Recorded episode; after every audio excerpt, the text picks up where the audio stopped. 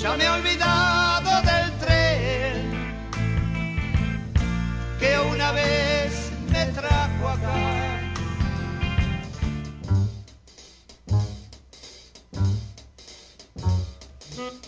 Mm, no.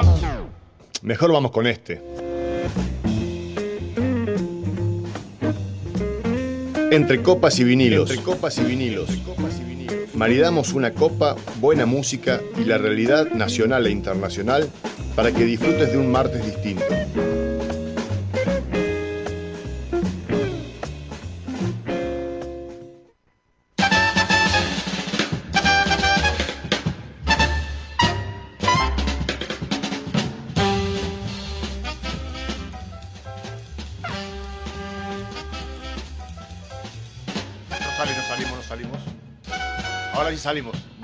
Sí señoras y señores. Estamos, eh, estamos conectados, Fran, confirmame nomás que estamos, no estamos hablando y saludando de nuevo, ¿no? Bueno, buenas noches a toda la audiencia de Radio Megafón. Eh, este programa que dimos a llamar Entre Copas y Vinilos, que va de las 10 hasta la medianoche, eh, que conduzco. Mi nombre es Daniel Martín. eh, Fran Insúa en la puesta en el aire. Los ¿Cómo, anda la audiencia de entre copas de vinilos? Dani, Claudio. Muy bien, y ahora ya presentamos a nuestro corresponsal en Canadá y nuestro compañero de programa, Claudio Lencinas, que está en Canadá. Buenas noches, Claudio, ¿cómo va? Oh, hola Dani, hola audiencia, hola Fran, ¿cómo están todos por allá? Pero muy bien, muy bien. Bueno, ya estamos saliendo al aire. Este, me acaba de confirmar Marcelo también que va a estar con nosotros en el programa, así que buenísimo. Marcelo Molina, nuestro sommelier, le contamos a la audiencia que este programa hablamos de todo un poco, hablamos un poquito de, política nacional e internacional, hablamos un poquito de, bebidas, de vinos, de, maridajes también. Tenemos un sommelier, que es sommelier de las perdices, que es sommelier de, la- de entre copas y vinilos. Y Claudio hace el programa conmigo desde eh, del- de la provincia de Quebec, de la ciudad de Sherbrooke, en Canadá. Así que, eh, bueno, Claudio, este, hoy tenemos varios temas para charlar. Vamos a estar conversando un poquito del conflicto, nuevo conflicto que se está dando en la zona del Cáucaso, en Armenia, con la Armenia y Azerbaiyán. Vamos a estar conversando sobre eh, la situación, lo que pasó hace unos días con el fallecimiento de la reina Isabel y el triunfo de nuestra gran Mirta por de, de esta competencia que veníamos librando. Así que estamos muy contentos los argentinos de que solamente de haber ganado la competencia, no estamos contentos que se muera nadie, simplemente que, que era, una, era una disputa que se mantenía en el programa este y la veníamos sosteniendo con Claudio porque es la reina de Claudio, ¿sí? le contamos a la audiencia que es parte, Canadá es parte del Commonwealth, así que este, bueno, y mm, Efectivamente. eh, sí, ya vamos a charlar de ese tema también. Eh, tuvo unas declaraciones magistrales nuestra reina Mirta, así que también vamos a comenzar a charlar un poquito de eso. Este, no sé si la escuchaste las declaraciones de, de Mirta. Hoy leí alguna un par de un par de comentarios, le voy a voy a decirlo de esa manera. Muy bien, muy bien, muy bien. Bueno, vamos a conversar de eso. Este, de- del tema internacional. eh, no sé si tenemos algo más para conversar de, para hoy. Eh, del, del conflicto Rusia-Ucrania. No, no, no preparamos Solamente nada. podemos agregar podemos agregar eh, conflicto ruso-ucraniano no hay mucho que decir aparentemente hay una contraofensiva ucraniana que en realidad nadie está seguro de por qué ni cómo qué ni qué es lo que están ganando qué es lo que no están ganando Sí, a mí me sonó un poco. Bueno, a, mí, a- me sonó un poco. Estamos ganando en la época de Malvinas también, ¿no? Pero bueno, Eh, bueno, No sí, pero vaya a saber, vaya a saber, eh, hay la, la- la- porque es cierto que había una contraofensiva ucraniana, también es cierto que, había una intensificación de los bombardeos desde Rusia. Eh, pero bueno, el tema del día, del día de hoy, excluyente, ha sido un nuevo crack, eh, mini crack financiero hoy en la bolsa, porque salieron los números de la inflación en, eh, en Estados Unidos y no son nada buenos. Por lo tanto, la bolsa volvió a caer entre el 4 y el 5%, dependiendo de, de cuáles sean los índices, porque eh, evidentemente la- la- la- las medidas que se, están, eh, que se están tomando para controlar la inflación mundial no están surgiendo efecto, de hecho están siendo contraproducentes, están generando cada vez más inflación. Cada vez más, perdón. Uy, se nos cortó la Va comunicación, me a tener que ser Claudio, se nos cortó un segundito la comunicación. Dijiste cada vez más y se cortó. Ok. Bueno, sí, que, te- que cada, cada vez más se ve que va a ser necesario eh, para parar la inflación mundial una recesión, pero no una pequeña recesión, una recesión profunda, una recesión dura y difícil. ¿Es eso o aceptar vivir con la inflación mundial? Aceptar volver a la inflación de los años 60, 70, 80. Eh, el problema es que para aceptar eso el mundo tiene que cambiar de economistas.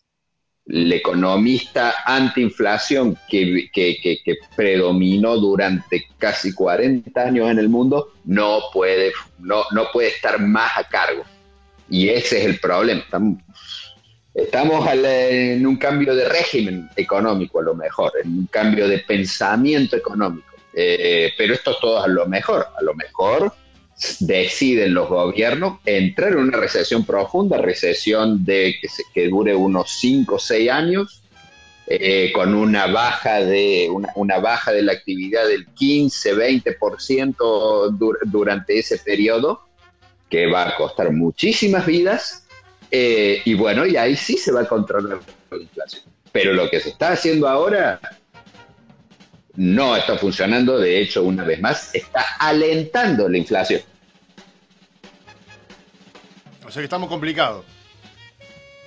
Yo me dejé la cabeza. Está muy complicada la cosa, sí, porque básicamente para los que no saben, el problema ahora es que se está intentando controlar la inflación en todos los países del mundo subiendo las tasas de interés.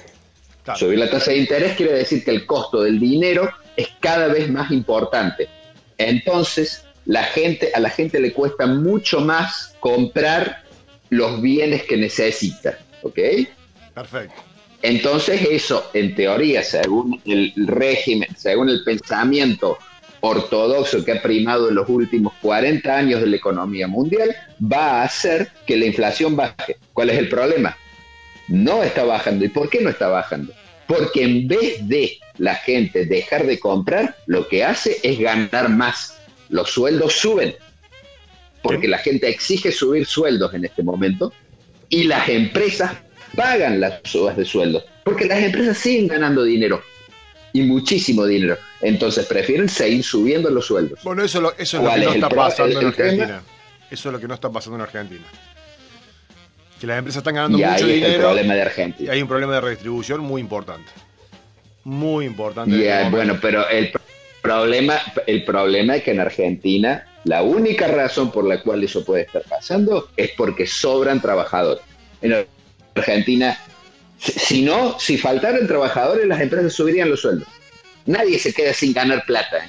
Es mentira que los empresarios se queden sin ganar plata. Si los empresarios ven que subir el sueldo a la gente les va a dar más plata, le van a subir el sueldo a la gente.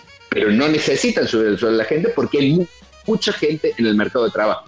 Es la única razón. Sí, si no, están mejorando. Están no se entiende. Sí, no, no, es, es correcto, es correcto. Creo que el análisis es, es bueno, pero igual hay una hay una falta de controles del Estado para. Porque hay, hay márgenes de ganancia que son muy, muy importantes que no deberían ser. Pero eh, la- los índices de, de- de desempleo están son, son buenos.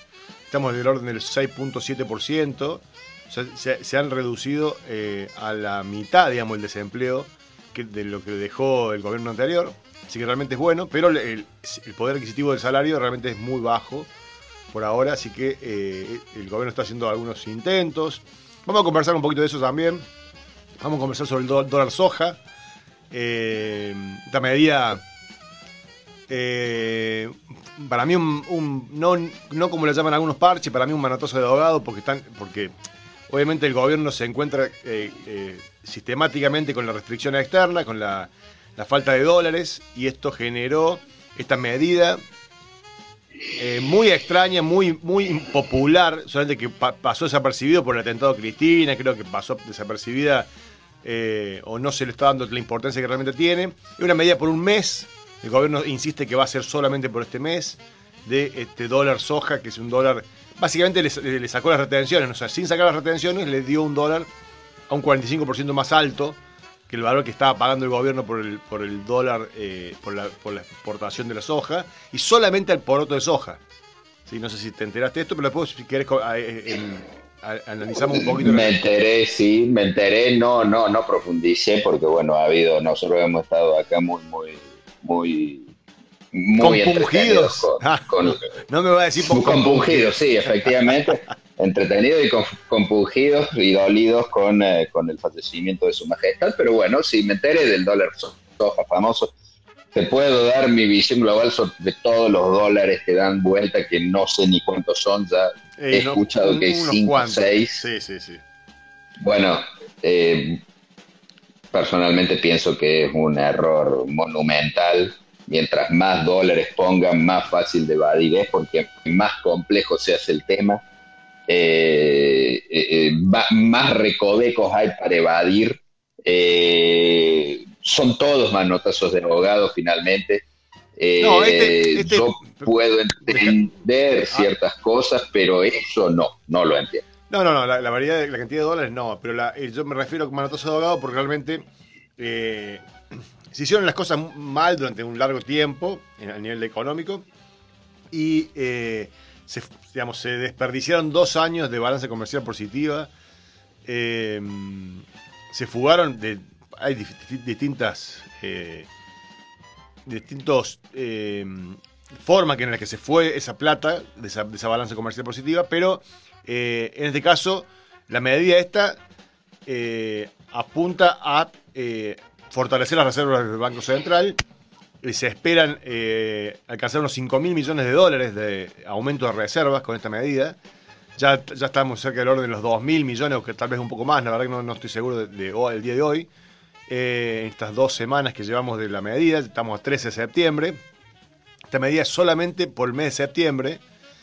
Eh, y se esperan recaudar 5 mil millones al fin de mes. Ya pidieron que se la extienda un mes más, porque dicen que, bueno, que este, este aumento de, la oferta de, de de soja ha, hecho que se baje un poco el precio, porque la cantidad de, exportadores eh, eh, que están vendiendo. También hay un montón de, pequeños productores que se quejaron porque dijeron nosotros, nosotros ya lo habíamos vendido antes, porque no tenemos la espalda que tienen los grandes productores para guardarle en silo bolsa. Así que también se, quejaron un montón de las otras partes de la cadena del, agro también se quejaron porque eh, dependen mucho del insumo soja para, para, para, el ganado, para los tambos, para, bueno, para un montón de otras... Eh, bueno, la soja no solamente eh, se exporta, sino también se producen balanceados para un montón de animales y un montón de, otros usos que parece como que el gobierno se, se, se le pasaron por alto todas esas esas, eh, esos usos de la soja que sí afectan en la economía local, no es solamente para la exportación, digamos. Entonces eh, hay una serie de, de, manifestaciones en contra de la medida, e incluso del campo, ¿sí? no obviamente de los productores, de, los, principales. Es como que los grandes productores de soja eh, ganaron la pulseada claramente y los pequeños productores siguen perdiendo, digamos. Entonces es una medida muy impopular este incluso dentro del campo, ¿no? No de los grandes productores, que son los dueños de la Argentina, los dueños de, la, de, la, de la tierra y, los, o por lo menos las principales productoras, las grandes cerealeras, ¿no? Así que bueno, es para, conversar. Esperemos que la audiencia se comunique, que participe, que opine. Eh, hoy tenemos efeméride, Claudio. Después charlamos un poquito más del tema de soja, charlamos un poquito más de, la reina Isabel que, en paz descanse. Eh, pero bueno, eh, yo mi, visión es que murió eh, impune ante, la, ante la cantidad de guerras que participó Inglaterra, incluso la nuestra, que es la más importante, que es la guerra de Malvinas, donde, donde ella autorizó el bombardeo al, general Manuel Belgrano, al, al, barco que no estaba en, en, zona de guerra. Así que yo no me pongo contento, pero no voy a llorar a una, a una vamos a llamarle dictadora, eh, no sé. eh, como Mi quieran. visión está a 180 grados de la tuya. Pero- Exactamente a 180 grados de la tuya. Pero bueno, por eso estamos, por eso somos dos los que hacemos este programa. Así que, bueno, Sí, pero sí, vamos, ¿no? vamos a charlar, vamos a charlar un poco de eso también. Este, y hoy vamos a recordar en las efemérides. Tenemos un programa largo, recién empieza, son, tenemos todavía una hora 45 para hablar. Este, y mm, hoy tenemos una, una efeméride importante para recordar un compañero como fue eh, el- un dirigente muy importante de- del peronismo. En el año 1922 nace Antonio Cafiero y cumpliría 100 años. Eh, así que vamos a recordar a Antonio Cafiero, fue uno de los principales dirigentes de la historia del peronismo. Fue ministro de Comercio Exterior en la segunda presidencia de Perón. En los 70 ocupó el Ministerio de Economía después del Ro- Rodrigazo y era embajador en el Vaticano al momento del golpe del 76. En el 85 desafió la ortodoxia de Armilio Iglesias, ganó esa compulsa y lideró la renovación peronista, venció al radicalismo en el 87 y asumió como gobernador de la provincia de Buenos Aires. Un año después, Carlos Menem terminó con su sueño de presidencial al vencerlo en la primera interna de la historia del justicialismo. Más adelante fue senador y murió, en el año 2014 a los 92 años. Así que un gran un recuerdo a Antonio Cafiero, que podría haber sido presidente si le hubiera ganado la interna a Menem. ¿Qué hubiera hecho? Un gran dirigente, un gran dirigente Antonio Cafiero, eh, que, que- que, por supuesto con, con luces y sombras, ¿no es cierto? Pero eh, un hombre que, que- sabía mucho de poder, del juego de poder, gobernador de la provincia de Buenos Aires, que para mí eso es lo que lo priva, haber sido gobernador de Buenos Aires lo priva de la presidencia. Eh, le gana, una de las grandes cosas que le gana es por eso, porque... Pero para, para, para, frenate, frenate ahí. Por- porque por ser gobernador no es presidente por el famoso, el, el- el mito de que ningún gobernador de la provincia de Buenos Aires es presidente. ¿O porque, por qué Eh, razón? Exactamente, así Ah, no es ningún mito. No es ningún mito. Acordate cuál fue el último presidente que antes había sido gobernador de Buenos Aires electo. ¿Cuál fue el último presidente electo que antes hubiera sido había sido gobernador de Buenos Aires? Scioli. Electo. Ah, no, no, que no. No fue, No, no no, fue presidente, presidente, no. Pero que no, no Perdió, Scioli. Sí, uno que, haya ganado. ¿Sí? Pero- Puedo equivocarme, pero me parece que el último fue Juan Manuel de Rosas. Ah, bueno, claro, está bien. Sí, está, te fuiste muy atrás. Puedo sí. equivocarme, puedo equivocarme. Seguramente alguien me va a corregir, pero el último que me acuerdo fue Juan de Manuel de Rosa. Y me acuerdo de un montón de candidatos a presidente. Eduardo Dualde perdió. No, no, sí, sí, un montón. Sí, sí, sí, sí, estamos de acuerdo. Eh, varios. Cafiero varios. perdió. Ni, si- ni siquiera llegó a ser candidato Cafiero. Sí. Porque la provincia de Buenos Aires, el problema es que es una picadora de carne. Bueno, vamos a ver, vamos a ver. Vamos a ver, a los políticos. Vamos a ver. Vamos a ver cómo- Volviendo a Cafiero, volviendo a Cafiero, a mí siempre me gustó como dirigente un tipo que tenía una claridad intelectual muy interesante, eh, muy fácil de comprenderlo cuando hablaba, eh, le llegaba al pueblo, un tipo negociador, no era un tipo confrontativo, era un tipo que se podía hablar, que podía hablar con los, con los dirigentes de la oposición, que podía hablar como oposición, un tipo que no, no era un, no injuriaba, no insultaba a, los enemigos políticos, a los adversarios, un gran político. Muy bien, bueno, recordamos a Cafiero. Este, en las efemérides de hoy vamos a estar recordando también a un músico, vamos a escuchar un, un temita de él, del gran Johnny Cash.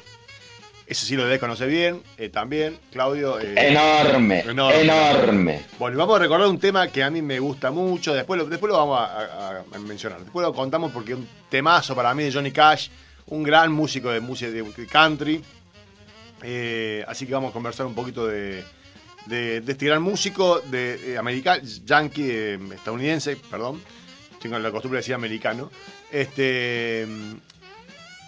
Y eh, también, bueno, también en las efemérides del rock nace Dave Mu- Mustaine, a los que les gusta un poco el rock más pesado. Es el cantante y guitarrista de Motorhead, perdón, de Megadeth, perdón, de Megadeth. Le cuento a Fran porque ni, ni es- ¿Sabías que, que Dave Mustaine tocó en Metallica? No sabía, ¿viste? Bueno, fue uno, fue, uno de los guitarristas de Metallica hasta que por cuestiones de adicciones y de estar un poco medio, medio violento, se lo echaron. Y apenas lo echan, forma Megadeth. Bueno, en fin. Este, y este, otro, un 13 de septiembre también, pero de 1962, eh, llega al número uno en el, eh, como single She's Not You de Elvis Presley. Así que también vamos a recordar a Elvis Presley con ese temita. Y también ese, en el año 65, un 13 de septiembre del año 65, eh, se publica Yesterday de Beatles en, en el- en Estados Unidos. Así que dos meses antes se había publicado, se había, había salido la canción en, en- Gran Bretaña, en Inglaterra.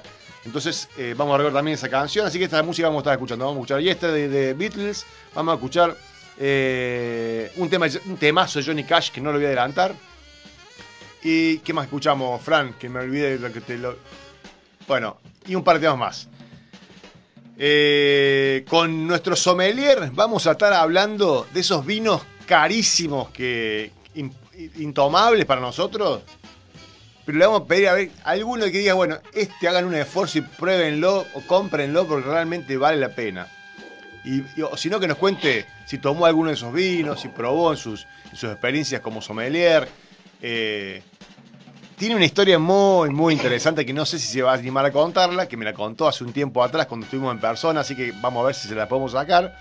Eh, muy, muy jugosa, muy interesante. Una compra, esas compras extrañas que, que aparecen por ahí y gastaron un montón de plata y se lo terminaron tomando los vinos. Este, vamos a charlar un poquito de eso. Vamos a decir si le sacamos información. ¿Cuál fue el vino más caro que tomaste en tu vida? ¿Yo? Sí, vos. No, no me acuerdo. Eh, he tomado vinos que me, que me invitaron, muy caros. Pero no. Sí, que te, Que, que que te haya, hayan que invitado. haya comprado yo. Incluidos. No, no, no, no, no que hayas comprado. Que te hayan invitado incluido. No, no, no, no han sido muy caros. Eh, no, no, digamos, en plata, en, en- no, no, no creo que no. Fuera, digamos, Yo tampoco. no, no, no he tomado vinos muy caros, definitivamente. No, yo lo más caro, yo lo más caro han sido 200 dólares, eh, 200 dólares canadienses. Es, eh, es y fue hace un año. Sí, nos contaste, nos Fue contaste. hace un año. Sí, sí. Sí, sí, te con- lo conté. Charlamos, sí. charlamos, Ese fue el vino más caro que tomé en mi vida. Sí, sí, sí. Ese fue el vino más caro que tomé en mi vida. Creo que era una botella grande, ¿no? No. Una botella de litro y medio de un vino que se llama Centennium o algo así. Sí, De- sí, sí, no era de Mendoza, era de ahí de cerca de donde estás vos. eh, creo que era de Río Negro. Sí, sí, sí, me parece que sí. Sí, sí, sí. Bueno. Ahí me está mandando, este, Marcelo Moreno me está mandando fotos de vinos, porque está en una cata. Y me manda uno, Valle detrás de la Sierra, mirá. Un blend de eh, historias. Achala. Mirá vos. Bueno, hay, hay Qué varias mal, bodegas. qué mal que lo, qué mal que lo trata la vida ese muchacho. Elegimos mal la profesión, decís, Claudio. Vos sabés que yo lo pienso tantas veces, digo, por Dios. Por Dios. Qué Bueno, difícil que debe ser vivir como él. bueno este, pero podemos cambiar, todavía somos jóvenes, Claudio, tenemos- podemos cambiar. ¿Por qué no? Manda saludos el señor Q. Acá manda saludos, dice buenas, buenas, buenas compañeros. Un gran saludo, un gran saludo al gran amigo. Esperemos que opine de lo que estamos mencionando, porque estamos, vamos a hablar del tema del tema masa también, del tema masa también, porque el ministro de Economía el que puso la, el dólar soja fue masa, ¿eh? no, no nos olvidamos. Así que, este, bueno, ¿te parece que escuchamos un temita? ¿Te parece? ¿Cómo que- no? ¿Cómo no? escu- Escuchamos, mira, vamos a escuchar eh, este eh, el tema de, de mm, de Beatles, de Beatles, escuchamos Yesterday de Beatles y después eh, seguimos conversando un poquito más sobre, sobre este y un montón de temas más. y recordamos al gran Johnny Cash, ¿sí? Recuerden que hoy vamos a charlar un poquito de, quién, quién fue Johnny Cash, qué hizo Johnny Cash. Claudio, Sí, porque no estoy seguro que mucha gente sepa quién fue Johnny Cash, eh, pues porque es, como es música country, no es música de jazz, entonces no es, no es una música muy internacional. Exacto, exacto. Por eso vamos a charlar un poquito porque realmente vale la pena, porque seguramente hay- el tema que vamos a escuchar lo conocen sin duda, pero este, por ahí capaz que no saben un poquito la historia de Johnny Cash, vamos a escuchar. Así que escuchamos a los Beatles recordando al famoso tema Yesterday. Y volvemos en nada.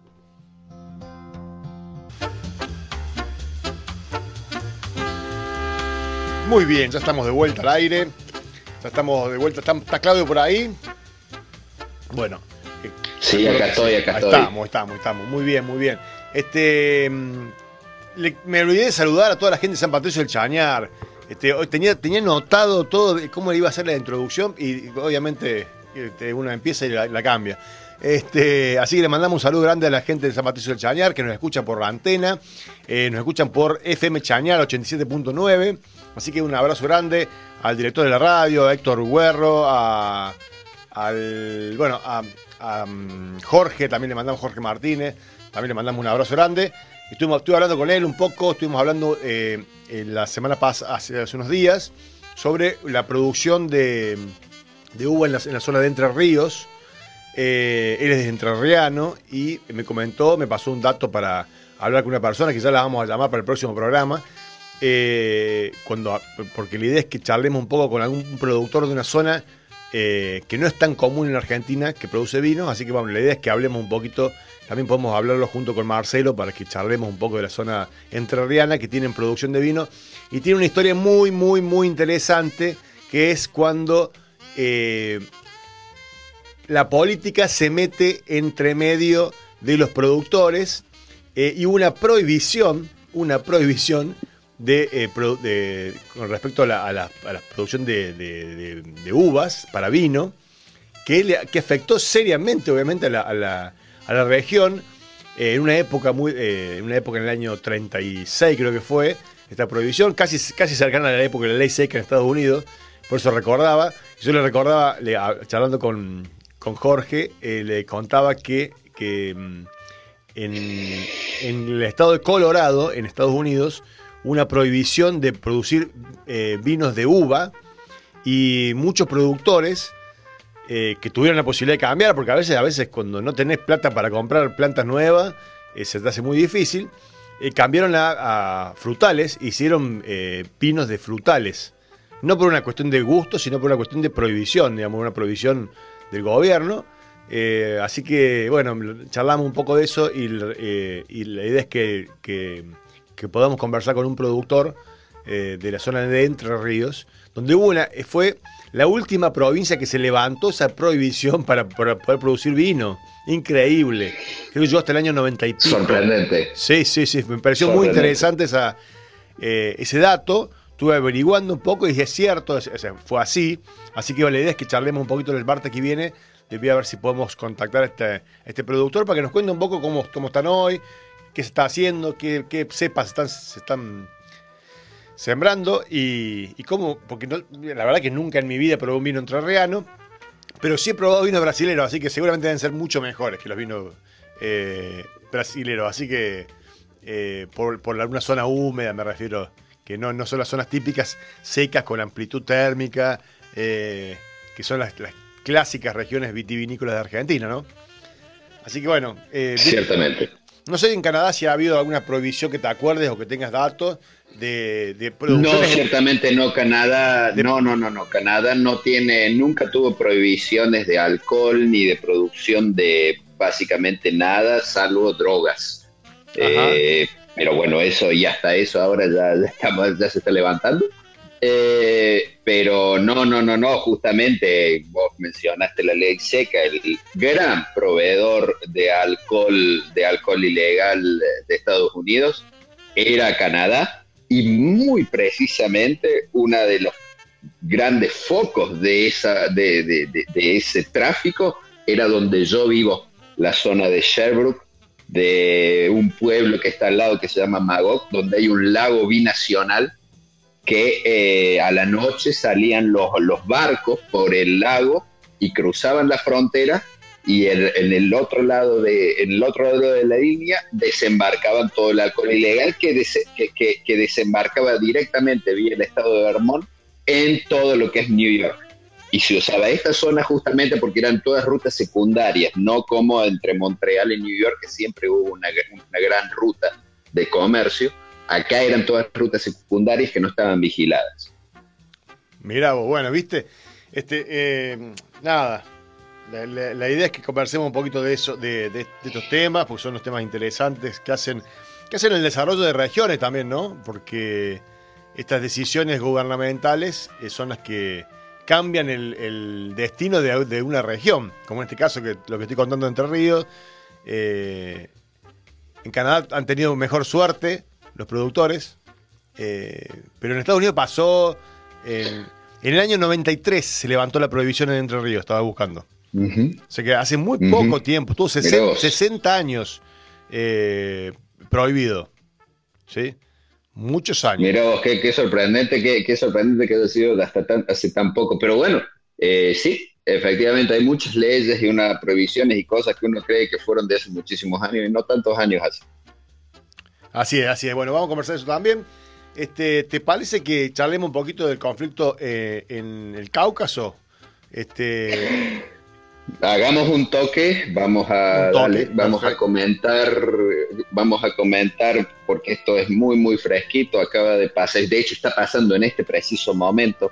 Eh, hay un conflicto que data desde muchísimos años entre Armenia y Azerbaiyán, hace hace dos eh, 30 años. países. Sí, efectivamente. Bueno, desde la caída de la Unión Soviética, obviamente, porque Armenia y Azerbaiyán eran parte de la Unión Soviética, Claro, los dos países, países, cuando claro. cae la Unión Soviética. Eh, exactamente. Eh, cuando cae la Unión Soviética quedan dos países separados y uno de esos países, Armenia, es un país cristiano y el otro, Azerbaiyán, es un país, eh, como, como su nombre lo indica, es un país eh, musulmán. Y es básicamente, es, es- es una, una especie de mini conflicto de lo que fue Grecia-Turquía, ¿no es cierto? Donde hay un choque de civilizaciones, choque de religiones, y el tema se focaliza en una región que se llama Nagorno-Karabaj, que a algunos le debe haber sentido un nombre, un nombre muy extraño y muy curioso, pero es básicamente una región que territorialmente estaría del lado de Azerbaiyán, pero que la etnia que vive es armenia. Exacto. Entonces hay un conflicto que se, que se llegó a una guerra que no ha sido, no fue muy conocido, la guerra, la guerra de Nagorno-Karabaj en los 90 y en principio del 2000, pero que murieron cientos y probablemente miles de personas en el conflicto. Ahora hay escaramuzas, eh, hace dos años hubo una, eh, el año pasado hubo otra y ahora ha habido otra donde Azerbaiyán, apoyado por Turquía, ataca a Armenia, que está apoyado por Rusia. El problema es, va, mucho más allá también, porque bueno, con, con todo el cisma entre Occidente y Rusia, eh, Occidente está medio como que no sabe qué hacer porque no puede, eh, no puede estar a favor de Rusia, pero tampoco puede apoyar a, un país islámico como es, un país musulmán como es, eh, como es Azerbaiyán. Entonces está muy, muy complicada la cosa. Al final de toda la cosa, Rusia es el que controla la zona y es el que pone paños fríos porque habla con los dos países. Y es lo que ha hecho ahora, por cierto. Hay un alto el fuego que ha empezado anoche, pero que aparentemente ya ha sido violado, según lo que Azerbaiyán denuncia. La cuestión es que hay misiles que van de un lado a otro de la frontera. Oh. Bueno, complicado. Muy complicado porque es un choque de religiones. Es un choque de religiones que viene desde milenios. Viene desde que existe el Islam. Esos conflictos no han terminado en el mundo. Las guerras de religiones no han terminado en el mundo. Es un error pensar que han terminado. Las guerras de religiones siguen y, extremadamente vigentes. Eh, no sé si eh, eh, digamos, la, situación actual de, este conflicto es posiblemente debido a, a que dijeron, bueno, como Rusia ahora está, está complicada con otro, con otro, con otro conflicto, este, aprovechemos, ¿no? Azerbaiyán intenta tomar, intenta aprovechar eso, por cierto, sí. Sin embargo, medio como que es un error también, porque Azerbaiyán el gran apoyo que tiene es Turquía. Y ahora la, la relación entre Turquía y Rusia es excelente. Es la mejor relación que han tenido en toda la historia. Los dos grandes enemigos. Porque Turquía, el Imperio Otomano, no, el gran enemigo del Imperio Otomano eran los rusos ortodoxos. No era el cristianismo occidental era Rusia el gran enemigo del Imperio Otomano. ¿No es cierto? Eso es lo que, eso no todo el mundo lo, lo, lo, lo, sabe o lo conoce. La, la, gran enemiga era Rusia y bueno, y ahora se han acercado muchísimo. La relación entre Rusia y Turquía es excelente. Sí, sí, excelente. De hecho, Turquía está haciendo de puente entre Rusia y Occidente. El puente es Turquía. Las negociaciones por la, por la paz en Ucra- eh, entre Ucrania y Rusia se hacen en Estambul o en Ankara. Así es. Y eso es, es muy importante, ¿no es cierto? Por eso este conflicto ahora Turquía tampoco quiere meterse mucho porque, porque no quiere romper esa, esa amistad que se ha generado con Rusia, ¿no es cierto? Que también es una amistad también por interés, porque bueno, el presidente Erdogan, el presidente de Turquía, está enemistado con, el, con, con Occidente, porque es islámico, es islamista Erdogan. Entonces quiere radicalizarse, para lo cual se separa un poco de lo que es Europa y va hacia lo que le queda, que es Rusia. Así es, así es. Bueno, está complicado el tema. Este, vamos a ir conversando seguramente de este tema. Este, el señor Q nos pide que, que hablemos de, de, de masa. Este, Hablemos, hablemos de masa, Hable- hablemos de masa. Hablemos de más, hablemos de más. Este, bueno, ya, ya hicimos una introducción, aunque él nos- capaz que no nos escuchó, este, eh, diciendo que el, tema del dólar soja es un producto de una escasez de divisas y una escasez de la famosa restricción eh, interna que se produce eh, cuando el país empieza a crecer y necesita dólares para, para las importaciones y eso entra, en este momento hemos chocado con- se acabaron los dólares, ¿sí? La, de restricción interna es, un clásico, le pasa a cualquier país, obviamente no tenemos la maquinita para fabricar dólares, entonces eh, cuando hay un aumento, de la, cuando la economía empieza a crecer, se necesitan más importaciones, para las importaciones se necesitan dólares, eh, y si no tenemos dólares, a pesar de dos años de balanza comercial positiva, este, eh, bueno, esos dos años de balanza comercial positiva que generaron algo así como 17 mil o 18 mil millones de dólares, se fueron por diferentes causas. eh, eh, una de las causas es eh, el- los pagos, los pagos de, de deuda, de, de de deudas de capital de las empresas que se tomaron créditos en el gobierno de Macri. Que eso fue un, para mí, fue una, un- una medida que el gobierno dejó de irse dólares que no, que no se tendrían que haber ido de ninguna manera. Es una, una de las causas. Eh, digamos que que no la paguen, que la paguen más adelante, que le sa- que saquen los dólares de, de la caja de la caja de seguridad, pero no puede ser que se, hayan, permitido que se paguen eh, deudas contraídas en el gobierno de Macri cuando históricamente se patean esas deudas, como lo dijo, lo dice siempre el neoliberalismo, esas deudas las se, eh, se, se reconfiguran o se, se, se me fue la palabra, eh, pero se eh, no se pagan, Se refinancian. se refinancian, se refinancian, exactamente. Bueno, ese fue uno de los, de los motivos. Otro de los motivos por los cuales eh, esa plata que entró, luego, digamos, se fue, hubo una, una, eh, intensa recuperación de la economía, luego de la, de la gran caída que registrada durante el primer año de pandemia, que fue una, un- una baja enorme, el crecimiento del año 2021 del 10,4% y del 6,3% de crecimiento de la economía en el primer semestre de este año, ha hecho que eh, se necesiten muchas más cantidad de dólares eh, para las importaciones. Entonces, ahí tenemos otra parte de, de los dólares que se, que se fueron, los que habían ingresado en esa, en esa eh, balanza comercial positiva.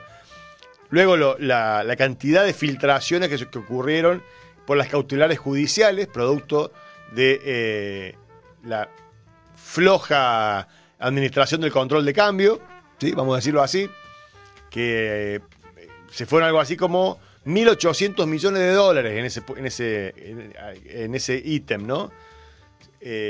Lo venimos mencionando hace rato en el programa, el tema de que no se controlaba la, para los dólares, ¿para qué se, compraba? Se compraban yates de lujo, aviones, todo, y se hacía una, una- maniobra eh, que era eh, sobrefacturar o eh, productos que se compran, productos, bienes de capital, bienes hasta de servicio, que se compran para eh, y trayendo, digamos, y eso le significaba al país una fuga de divisas, que también fue un punto importante, por lo cual nos encontramos con esta restricción eh, interna, externa, perdón. Y luego el dólar ahorro eh, y los gastos con tarjeta de crédito, producto de la- del turismo y de, diferentes compras que se hacen con tarjeta de crédito, también el, el- Banco Central tiene que, tiene que usar dólares, que ese es el cuarto, cuarto y menor valor, pero se han ido un montón de dólares también por ese aspecto. Así que, en razón de todo esto que mencioné, el gobierno, el, ministro de Economía actual, Sergio Massa, eh, tomó una medida que sorprendió a propios eh, y, a- eh, propios extraños, que fue hacer este famoso dólar soja, crear esta por un mes, que, lo que, consiste es pagarle en vez de 140, 145 pesos el dólar por las, importa- por las exportaciones de soja, lo, dijo que iba a pagar 200, 200 pesos. Eso implica básicamente o sacarle las retenciones a la soja o eh, con retenciones pagarle un 45% más. Es lo mismo. Para el caso, eh, los, los grandes, las grandes cerealeras se encontraron con que toda la, la soja que tenían retenida en silobolsas y demás, eh, la iban a poder vender a un 45% más del valor de, que le paga el gobierno nacional eh, por, esa, por esa exportación. Eh, esto eh, generó una serie de críticas al gobierno que fueron medio opacadas por, el- por el, por el suceso que, que- tuvo la, la vicepresidenta, que ya también vamos a conversar el tema, y los discursos de odio y demás, pero la cuestión es que quedó, quedó medio tapado, ¿sí? Y parece como que mm, nosotros no queríamos hablar, no, por supuesto, vamos, hablamos, le ponemos la cara y le decimos, "Ese- esa medida es una medida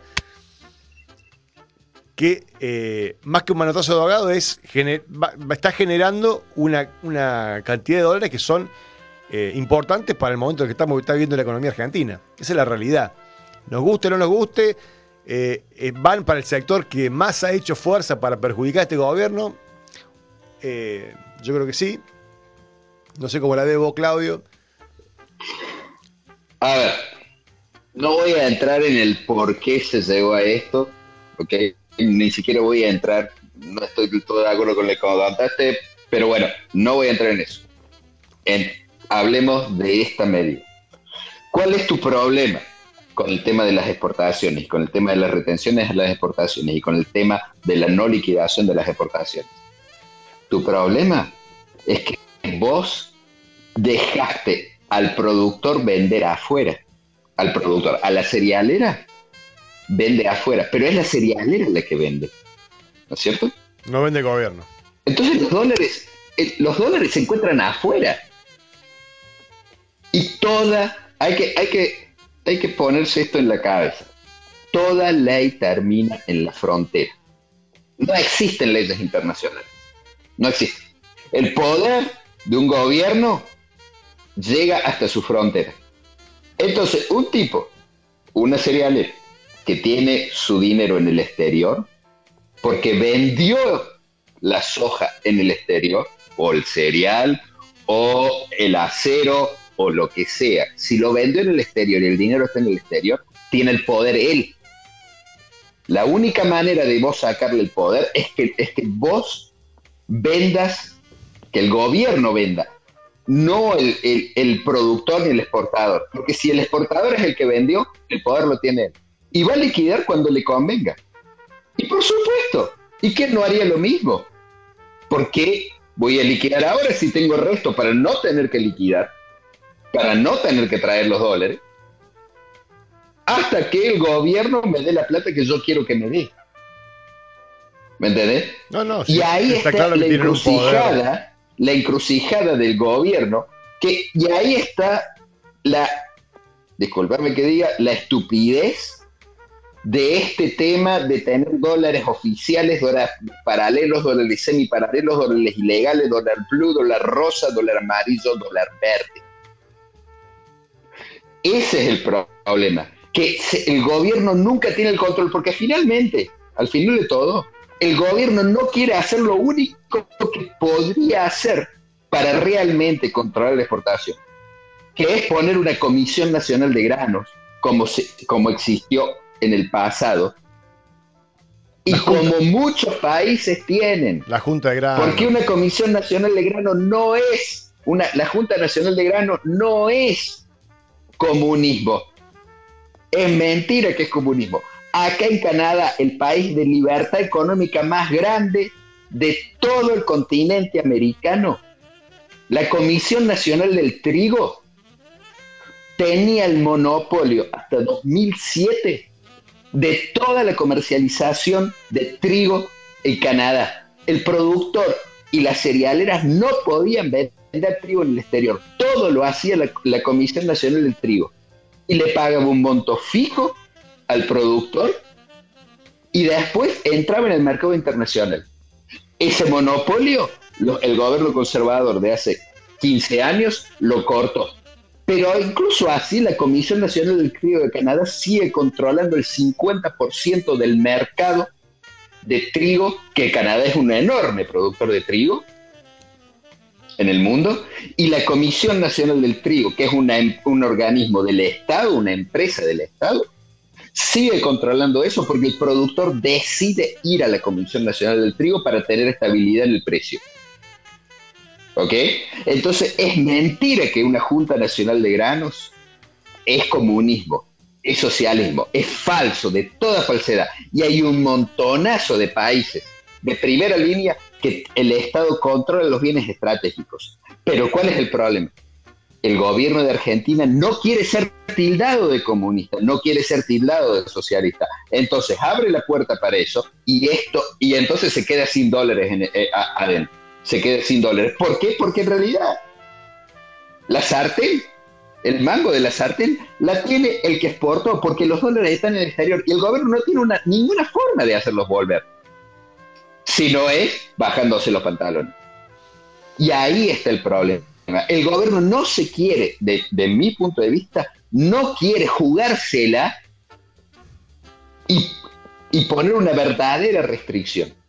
Porque no tienen miedo que lo tilden, los que nunca van a votar por el gobierno, tienen miedo de que lo tilden de comunista. Y lo más gracioso es que nunca van a votar por el gobierno. Y ahí está el problema del peronismo Made 2020. Y en eso sí es mi forma de ver la cosa.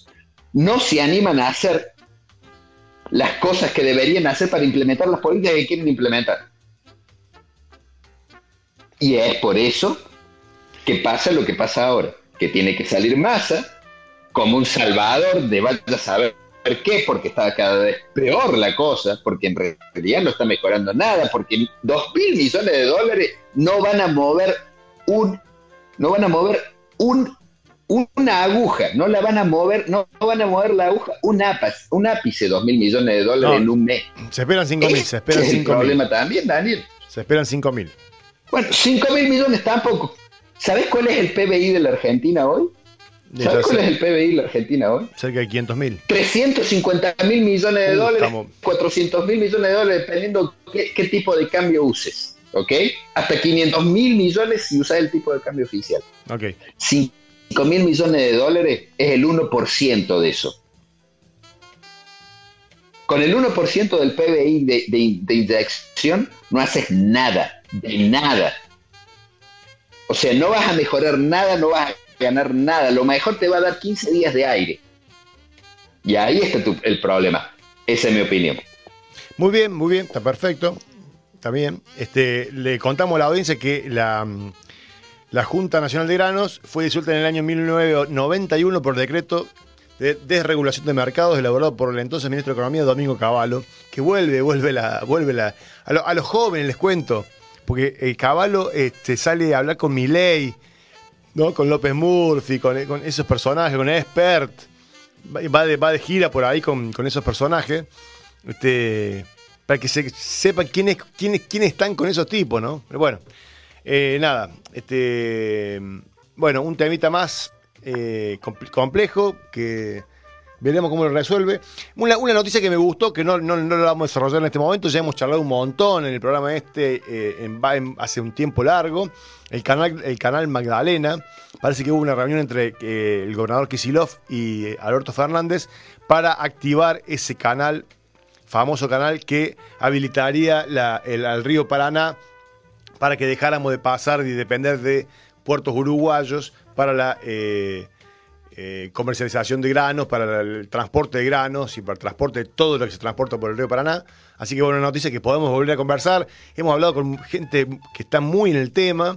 Hemos hecho entrevistas muy interesantes que podemos volver a contactar para ver qué, qué- qué novedades hay con, el- este tema. Pero por fin el, eh, el presidente también se eh, manifestó y se juntó con el gobernador Axel Kicillof para eh, tratar este tema. Así que bueno, eh, una, una- una mala, una buena. Este, tiro una, una, de, una de cal y una, de- arena, ¿no, Claudio? Porque si no, no. Este, y, y, y- y- Sí, ¿qué querés que te diga? Este, tampoco nos vamos a tirar tierra encima todo el tiempo, ya está. Este, esperemos que, No, que esperemos que Daniel, tomen, no. algún- que tomen alguna decisión buena. de tirarse tierra encima. El problema, el problema es que las buenas noticias y son pocas. Son pocas, son pocas. Por eso, por eso te tiré una, una, buena. Este, ¿Ok? una, una, otra, otra, que de terror. Ah, una que te tengo que dar la, la- la mano derecha a vos, Claudio, o la mano izquierda, la que te guste más. Es que fuiste la primer persona que en el programa del martes pasó hace una semana que habló de terrorismo en el caso de la presidenta, de la vicepresidenta, perdón, Cristina, y los medios, de por lo menos los medios eh, no hegemónicos, o por lo menos de, que están eh, no en, en- eh, en manifiesto oposición al gobierno, empezaron a hablar de terrorismo, claramente, como debería haber sido. Así que, este, bien, Claudio, que, que- nosotros en este programa empezamos a hablar de terrorismo, en el caso de la vicepresidenta. Se está encontrando una, una red enorme de estos personajes que, que parecían la, la banda de loquitos sueltos de los copitos. Están, tienen más relaciones con, con, con- agrupaciones políticas, eh, con, con servicio de inteligencia. Este, está más complejo el tema de lo que parecía al principio. Hasta la vecina de arriba de Cristina está involucrada en el tema.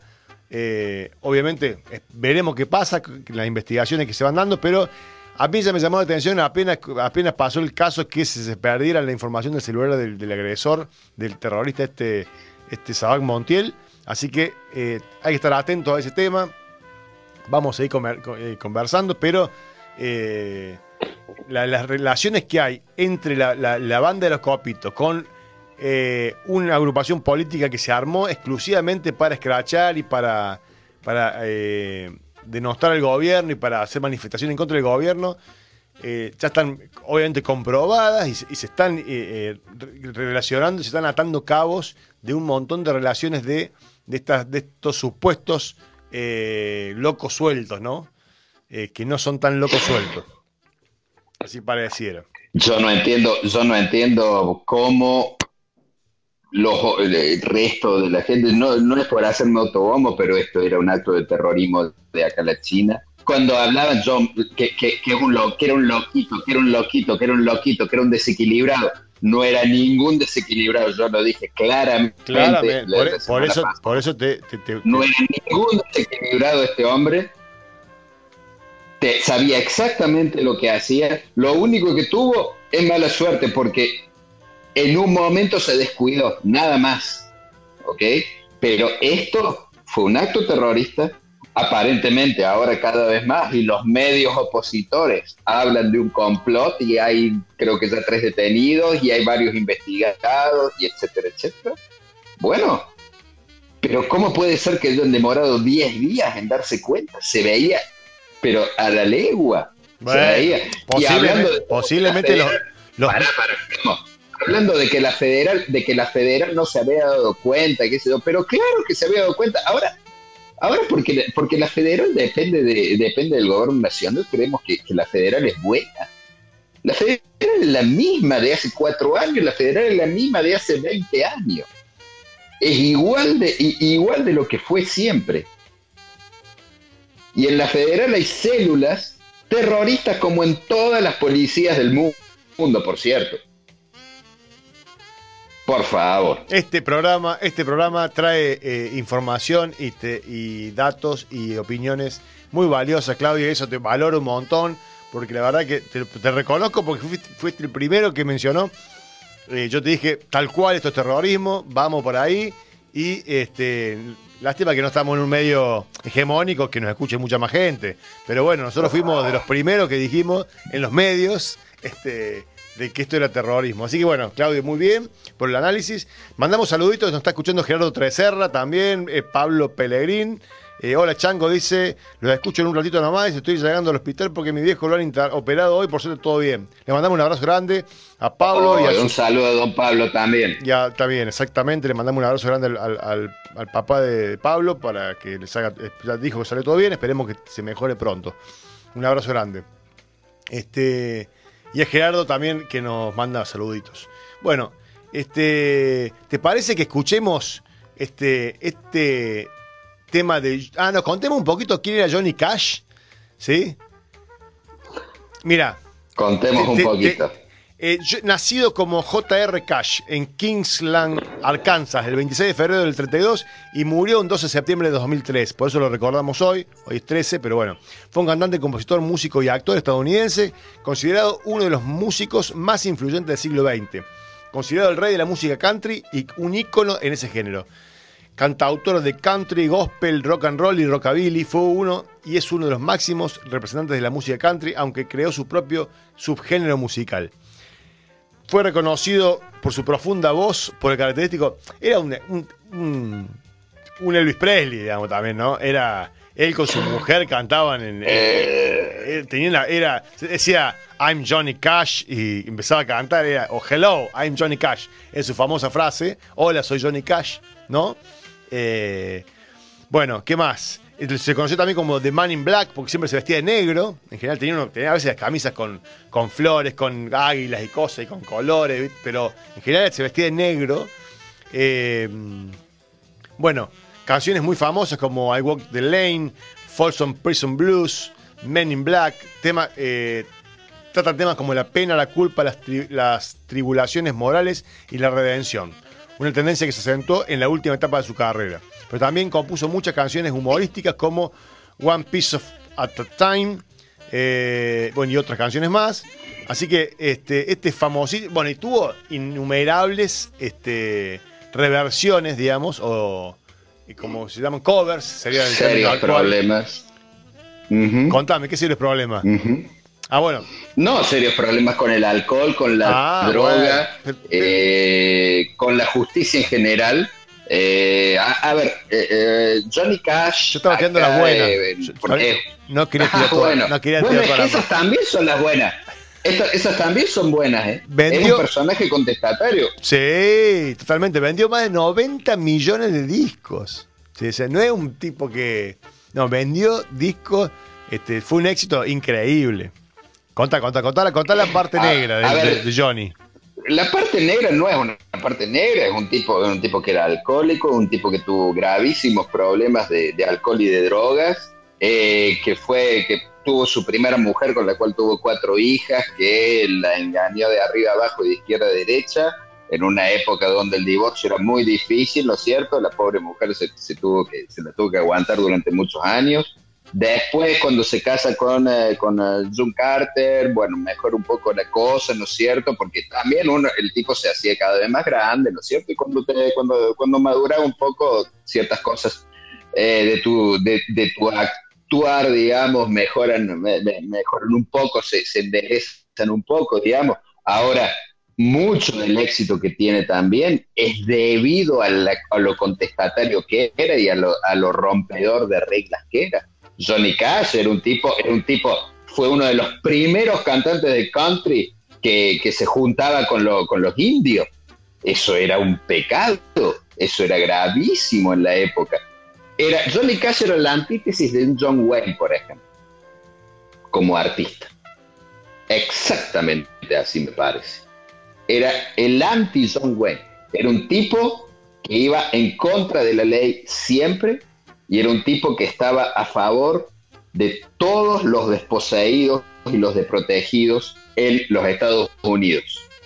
Y por eso es uno de los más grandes héroes y los más grandes artistas de la, de, la música americana, de la música country sobre todo, pero muy, mucha influencia en el rock también, con mucha influencia en el rock y con mucha influencia en el, en el folk americano que no es igual al country.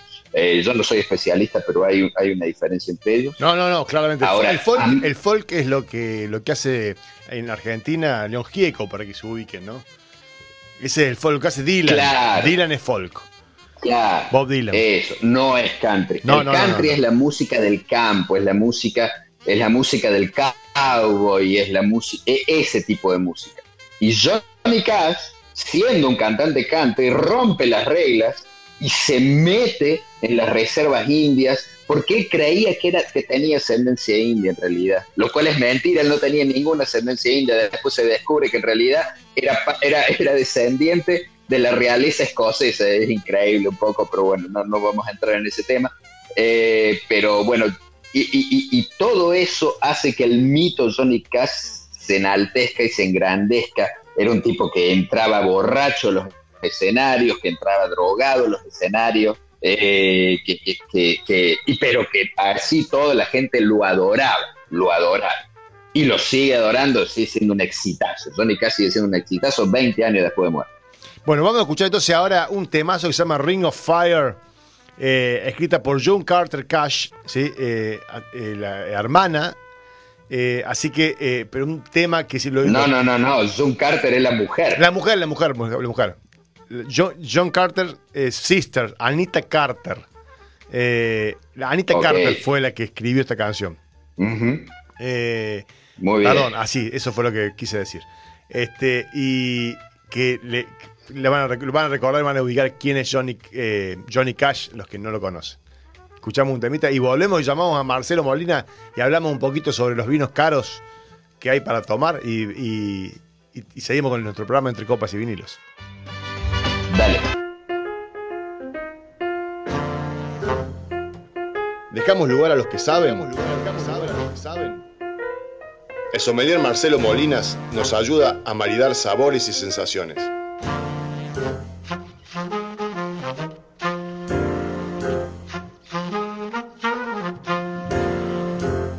Ya estamos de vuelta. Espero que les haya gustado el tema que elegí de Johnny Cash para escuchar. Un clásico, un clásico del año, creo que fue el año 63 ese tema. Así que tiene unos cuantos años. Se escucha un ruido importante porque ya estamos comunicados con nuestro sommelier Marcelo Molina desde Córdoba. Hola Marcelo, buenas noches. Hola Dani, audiencia. Eh, Claudio, no sé si estás ahí en línea. Buenas noches. Sí, sí, hola Marcelo, ¿cómo estás? Muy bien, muy bien, aquí al, pie de cañón. Muy bien, muy bien, buenísimo, buenísimo. me estuviste mandando fotos. ¿Tú estabas en una Deus hoy también? Sí, la verdad que recién termino una Deus de. Qué lindo. solo vinos tintos de desde La Pampa hacia hasta Salta. Pero muy bien. de Córdoba también. Sí, me mandaste una foto de, de un vino de Achala. La Pampa de Achala. Le contamos a la audiencia que, no, que no conoce Córdoba, no tiene por qué conocer Córdoba. Este, eh, Claudio y yo somos cordobeses y Marcelo también es cordobés, así que este programa casi está hecho exclusivamente por cordobeses, salvo Frank, que es penauquino. Este, eh, y la, Pampa de Achala es una pampa elevada que hay en la provincia de Córdoba. Se escucha un ruido bárbaro. No sé si Marcelo podés. Eh, se escucha mucho ruido, mucho, mucho ruido. Capaz que silenciar un toque. Dale. A ver cuando uno habla. A ver si hay mejor, es mejor. Sí. Bueno, y la, la, la, zona de la Pampa de Achala es en las Sierras Grandes, es una meseta elevada donde se han hecho algunos desarrollos, parece, de, viñedos. Eh, así que, bueno, eh, ahí me mandó una foto de un vino que se llama eh, no, Valle de Tras la Sierra, dice. Esto está del otro lado de las Sierras Grandes. O sea, en Córdoba, las Sierras Pampeanas van de norte a sur, digamos, y de este a oeste están las sierras chicas, el valle de, bueno, el valle de Punilla eh, eh, al norte, el valle de Calamuchita al sur, y luego vienen las sierras grandes, que en la parte de arriba está la Pampa de Achala, que es una meseta elevada, digamos, eh, y del otro lado de las Sierras Grandes se conoce como el Valle tras la Sierra. Ahí les mencioné los tres valles turísticos de la provincia de Córdoba, conozco porque somos cordobeses, este, y entrar a la sierra parece que se están haciendo vinos y este vino se llama eh, Valle tras la Sierra, no sé si es la bodega o el... Es, exactamente, es un vino que se hace ahí muy cerquita, ¿me escuchan bien? Ahí? Sí, perfecto, te escuchamos, perfecto. Es un vino que se elabora ahí muy cerquita de mi pueblo natal, que es no, no. Eh, esto es bien ahí en, en, lo que es tras la sierra, al pie de la sierra, eh, en un lugar bien turístico y bueno, que hoy hay un par de emprendimientos bastante buenos en cuanto a viñedos, chiquitos, pero bastante buenos. Mira, voy, ahí, ahí, ahí, es una zona de microclimas también importante, ¿no? Porque es una zona sí. que no, no, llueve tanto como en otra zona. Eh, no sé cómo es la amplitud térmica, pero, pero bueno. Debe... Mira, la amplitud térmica es muy buena, aparte estamos ahí en 950 metros sobre el nivel del mar. Claro, eso ayuda. Eh, hay muy poca lluvia y entonces eh, es, una, es una zona de muy poco fértil a donde están los viñedos, entonces ayuda mucho a, a calidad en cuanto a, a, la, a, la, materia prima. Claramente. Bueno, este, hoy la idea era charlar un poco de vinos caros, ¿sí? Este, eh, pero yo te voy a contar una, una, Te voy a introducir para el martes que viene, porque seguramente vamos a ver si conseguimos una entrevista. Eh, y una parte que no escuchaste del programa, que estuvimos hablando sobre una, los, los, unos productores que hay en Entre Ríos de vinos. Eh, sí. Y, vamos, posiblemente tengamos la posibilidad de entrevistar a un productor, un pequeño productor, pero que, que conoce bien la historia de, de, la parte de vitivinícola de Entre Ríos. Y, eh, y comentamos un poquito que hubo una prohibición eh, durante casi 60 o más de 60 años en Entre Ríos, se prohibió producir eh, vino en la provincia de Entre Ríos y duró hasta el año 93 esta prohibición. Exacto. Así que, bueno, era eh, si querés algún comentario, pero, pero la idea es que... Sí, la realidad es que, bueno, si querés después lo comentamos y, todo surge un poco que después eh, se quitaron mucho, se subsidiaron mucho los vinos de, de lo que es Cuyo, eh, por eso es que muchos se, se fueron eh, con su experiencia a hacer vinos a Uruguay o los uruguayos contrataron a esta gente de Entre Ríos como para ah, mira eh, empezar a hacer lo que hoy es el, el, famoso Tanat uruguayo, un poco se lo roban de estas tierras de Entre Ríos, ¿no? Ah, mira vos, con las vueltas que tiene, mira, esa no la conocía, mira. Bueno. La verdad que sí. Bueno, eh, es, para, es para hacer un programita ahí. Sí, por eso, por eso. La idea es que el martes que viene, si podemos, vamos a contactar a este productor que me pasaron el dato eh, para, para conversar sobre, sobre qué están haciendo, qué, cuál es la experiencia actual. Y ya tienen, ya tienen unos cuantos años, esto fue en el 93, así que calculo que se, se, se le ha claro. incentivado un poco el tema. Bueno, eh, claro muy sí. interesante, muy interesante. Eh, y la idea era hoy hablar de vinos caros, de vinos, esos que, esos que, que no probé nunca de ser. Eh, he probado vinos ricos, pero ¿qué mercado tienen? ¿Quién consume esos vinos? Sí. Tenés que tener mucha plata. Este, ¿Vale la Sin pena duda. invertir en esos vinos? ¿Es una inversión o es un gusto? ¿No? Montón de preguntas. Hoy, tal cual lo planteó Claudio, hoy hay dos, hay dos, dos líneas como bien distintas. Una son los vinos que se elaboran de hace muchos años y que están con una producción muy limitada y eso hace a su valor en el mercado actual. Y después hay otros vinos que han sido encontrados o en naufragio o en bodegas o en cavas que han estado abandonadas de vinos de más de 200 años, que esos tienen otro valor, que más que todo el valor que tienen es de, de artículos de museo más que todo. Claro, ¿no? histórico, cultural.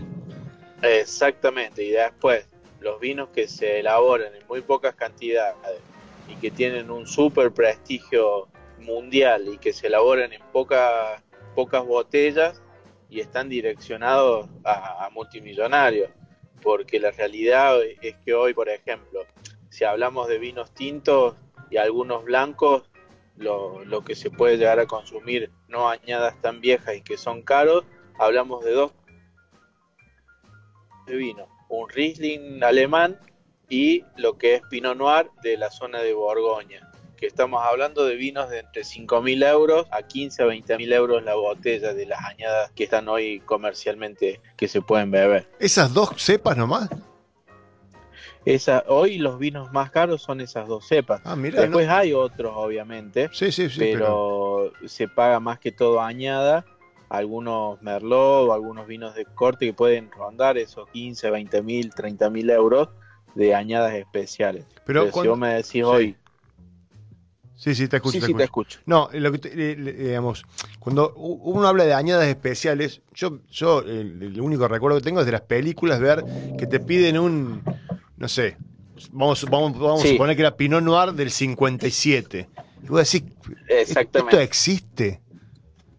sí existe, hay, hay lugares especializados en, en tener vinos de esas añadas. Por ejemplo, si nos retrotraemos a una película de dibujito que fue Ratatouille, sí, Claro. creo que todos la vimos. Sí, Eh, sí, muy buena el, película. El hombre este, el, el- el gastronómico que se sienta en el restaurante, Sí. le ponen una botella de Cheval Blanc, por ejemplo.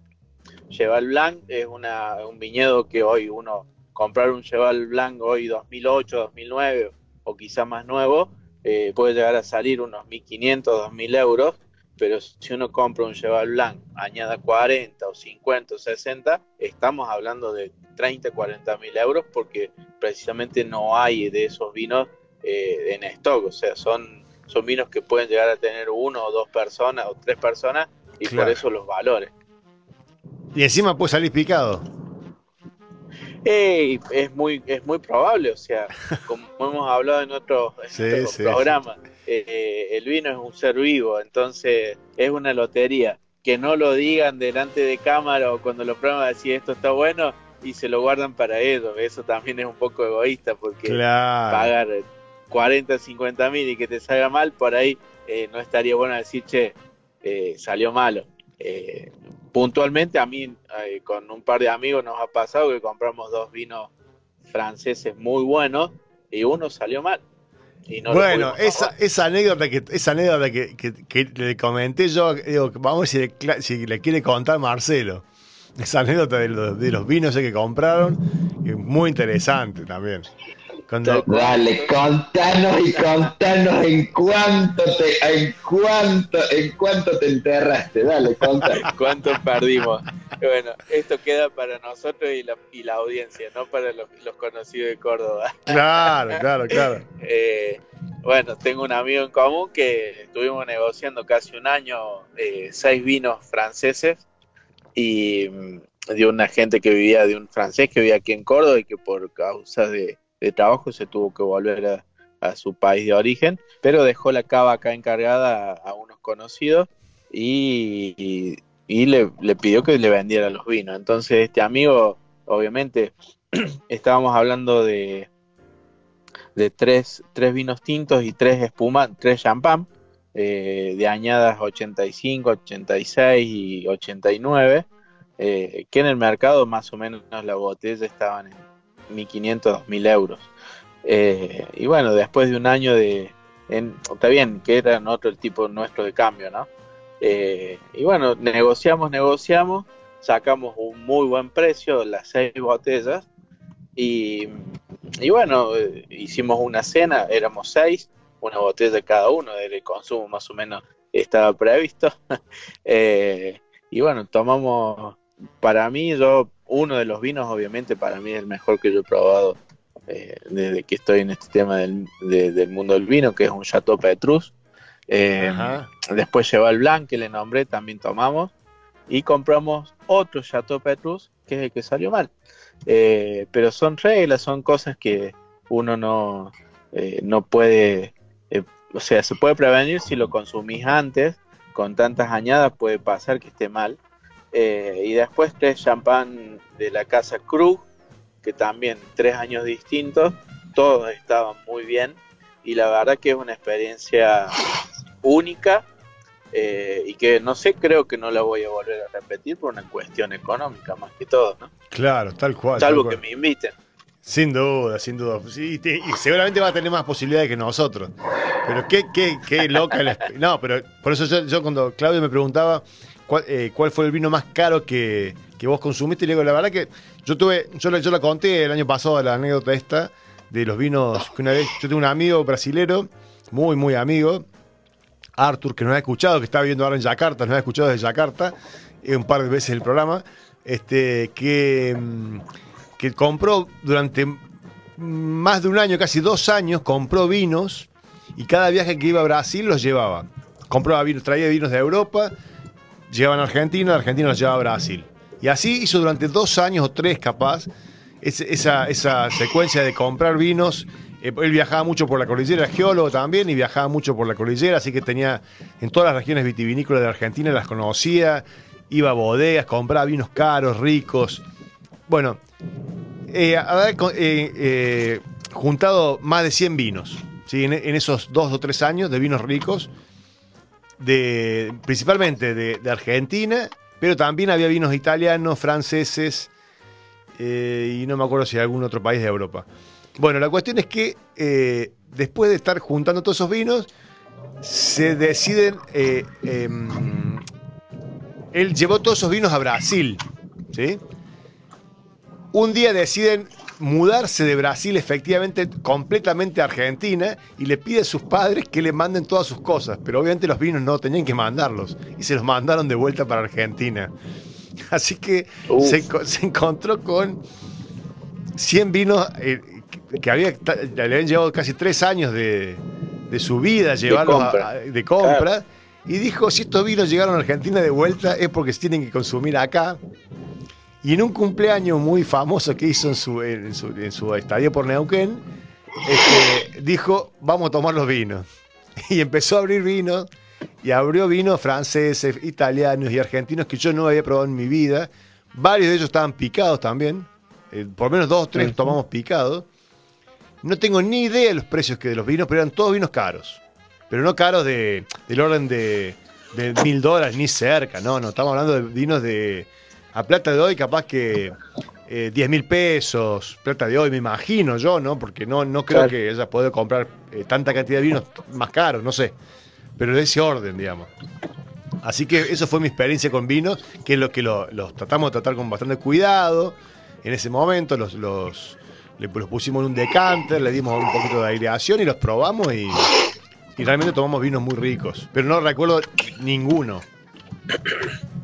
No, bueno, mira, hoy la verdad que con la idea esta de Claudio de, hablar de estos vinos, eh, si uno busca por internet, eh, eh, hay espumantes encontrados eh, en distintos lugares que hoy, pues, así como pueden pagarse un espumante del año 1800 y algo, mil, al inicio de 1900, tanta plata.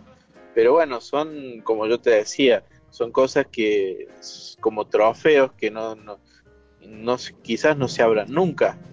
Eh, Claro, pero bueno, yo- yo me lo imagino. Claro, un vino de un vino, un vino de más de 70 años, seguramente, vos me lo dijiste varias veces, va a Sí, estar no. muy probablemente será intomable, así que se, toma- se compra se compra el valor histórico del producto, ¿no es cierto? Claro. Nadie, nadie lo espera, espe- espera tomarlo, digamos. mira, acá en una vinoteca en Córdoba, por ejemplo, hay un Fernet Branca eh, que debe tener 50 años la botella ya o más. Y lo tiene eh, en un marco con vidrio. eh, o sea, son cosas que, que hoy no tienen un valor monetario, obviamente que lo deben tener, pero no hay, o sea, son cosas como reliquias. Eh, entonces, yo creo que todas esas cosas, esas bebidas encontradas de más de 100 años, eh, no tienen un valor para tomar, sino un valor ya histórico. Con respecto, por ejemplo, a los Pinot Noir de la Borgoña, que hay varios conocidos, que uno es Romané Conti, por ejemplo, eh, la añada más nueva está en los 5.000 euros. Entonces, si bien eh, esa, mm, esa, esa parcela de- de viñedo que se llama, que tiene ese nombre, se hacen muy poquitas botellas y hoy el mercado de eso generalmente son, son jeques o multimillonarios eh, que pueden acceder a una botella y eh, lo mismo pasa con Vega Sicilia, España, ¿no? Eh, que son pocas, pocas botellas y bueno, son marcas muy históricas y que hacen muy pocas botellas. Por eso también los precios. Exactamente. A ver, Marcelo, a ver, Marcelo, pero, o, sea, en el precio, en el precio. Vos me hablas de 5 mil euros, llegaste a hablar de hasta 15 mil euros. Eh, eh, eh, el precio va de acuerdo al valor de mercado, o sea, lo que la gente está dispuesta a pagar, porque no estoy seguro que no debe tener un costo así. El costo de hacer un vino de 5 mil euros, yo no estoy seguro que, sea demasiado más caro de uno de 100. Exactamente, exactamente. Porque, porque, o, sea, la, la diferencia yo creo que más que en el sabor debe ser en la cantidad de producto que está disponible. Sí, el proceso en sí es el mismo, ¿sí? Eso para la, audiencia. El proceso de elaborarlo es lo mismo, eh, hacerlo aquí en Córdoba, en, la Borgoña y en cualquier lado. Eh, lo que varía en cuanto a precio es la historia de ese lugar, eh, obviamente la calidad de la uva, pero el proceso es lo mismo. si uno está pagando eh, más de 500 años de historia y de, de hacerse de la misma forma. Y eh, hay una cuestión no menor acá, Claudio y Dani, eh, que es que no se puede, no salen todos los años estos vinos. O sea, si no tienen una calidad de uva, que eso lo, da mayormente el clima en, estas, en estos lugares, esos productos no salen a la venta. se venden para otras productos para otros vinos de menor calidad, pero con ese nombre salen solamente si tienen una calidad y en esto la legislación y, los controles que hay en Francia, más que todo que estoy nombrando este, este vino en particular, eh, son muy estrictos. Entonces, eso hace el precio, eh, que son pocas botellas y por añada. Eh, no es que yo tengo todos los años el mismo vino. Entonces, si ellos no lo, la categoría no llega a lo que ellos buscan, eh, no se vende o se vende como un vino de menor calidad. Ah, está bien, está bien. Bueno, hay una explicación ahí también, porque si no, podríamos decir que las perdices hace una tirada de 100 ejemplares de, X vino y va, puede, podría también cobrarle 20 mil euros cada uno, no creo que sea posible hacerlo. No, totalmente que no es que, que es correcto lo que vos decís. Eh, acá yo creo que hay una gran diferencia si nos ponemos a comparar eh, una zona a otra, es que si bien nosotros tenemos eh, vinos regulares todos los años, por suerte, que tomamos buena calidad todos los años, no tenemos el prestigio ni la poca cantidad. Entonces nosotros acá, por ejemplo, en cualquier bodega puede llegar a ser, si tiene la parte económica bien resuelta, 100.000 botellas. Ellos hacen nada más que 1.000, 1.500 botellas por año y tienen un prestigio de 500 años y eso está es lo que da ese valor a estas botellas. Claramente, claramente. Sí, sí, seguramente eh, el, prestigio de la, de la bodega eh, y que se den las condiciones climáticas precisas para que eso, para que todos esos, esos, esos parámetros funcionen perfectamente para lograr el, el preciado Tal cual. vino, digamos, que, pasa todos esos estándares de, calidad. Sin duda, de calidad, tal cual, es así. Entonces vos estás pagando un vino que, que, ya te garantiza esa calidad. Digamos, si, el vino eh, ese año salió malo porque llovió más, porque hizo más, eh, más viento, más sol, lo que sea, no salió ese vino. Entonces esa bodega se, se pierde de vender eh, ese año vino, o sea, no, no, no, producirlo, no tenerlo para vender en el futuro. Eh, no, es menor. Tal cual, incluso, incluso por ahí cuando son calidades buenas, siempre hay una añada que es mejor que otra. Entonces, sí, sí, esa añada en el mercado, en el mercado sale el doble. Eh, claramente. Entonces, es un poco esa es la historia. Sí, sí, tenemos una. Claudio, en, sí, sí, eh, perdón. después uno puede decir, sí, yo pago o no pago esto, porque bueno, esto es siempre, como hemos hablado, subjetividad pura. Eh, hay muchos vinos en las mismas zonas de, Francia que son de muy buena calidad, eh, pero bueno, eh, hay muy pocos Romané Conti, por ejemplo. son Claro, pero estamos en este tipo de discusión hay que partir de la base que suponemos, tenemos la fantasía de que podemos comprar, ¿ok? Que no hay, una, no, no hay un limitante económico para la gente, en realidad partimos de la base, la realidad, la gente que compra esos vinos es porque no tiene limitante económico, porque vos hablaste de, de, de, la anécdota tuya que llegaste a pagar un vino, un vino que en el mercado en general valdría 1.800 euros, ¿ok? Eh, tuviste un año de negociación, efectivamente, conseguiste un excelente precio, etcétera. Ah, la, gente, la gente que se va a comprar vinos de 15, 20 mil euros, eh, yo no estoy seguro que haga una negociación. Es más, sin conocer y me puedo equivocar, estoy seguro que esos viñedos que hacen ese tipo de vinos deben, este, deben tener ya vendido los próximos las próximas 10 tiradas de vino. Ya deben tener todos los compradores. ¿eh? a lo mejor. Sí, totalmente. Eso es como hacer una reserva. Eh, hoy todos esos vinos eh, no salen a, o sea, no salen a la venta cuando están hechos. Es como una Ferrari. es como una Ferrari. tal cual. Funciona igual. Ni más ni menos. Tal cual. Sí, la exclusividad. Eh, yo creo que Claudio dio en la tecla ahí que eh, el mercado esto incluso es muy chiquito porque se hace al hacer tan poco vino entonces ellos se garantizan por muchos años tener producciones ya vendidas. Obviamente con, la, eh, con el resguardo de, de, la añada, que esto que es, un negocio, ¿no? Eh, pero es así, Claudio, como lo decís vos. Sí, sí, a mí me hizo acordar. a ver. Ah, dale, dale, ahí, sí, Claudio, porque yo me, me iba a ir por las ramas por una, una, anécdota del Diego con la Ferrari. sí, el Diego y la Ferrari, sí, sí, sí. Mira, eh, te, te, te, hago una. Te, te voy a hacer una pregunta más ya saliendo del tema de quién compra y entrando más en quién trabaja. A me imagino que te gustaría trabajar en uno de esos viñedos, ¿no?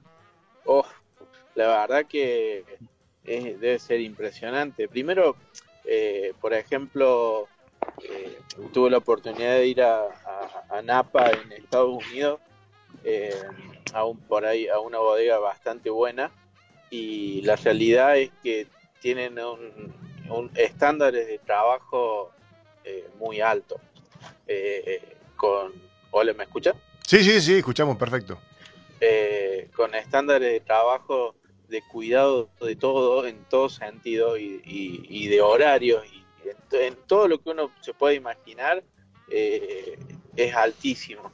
Entonces, el, el, producto súper cuidado y bueno, no, obviamente que el aprendizaje es tremendo.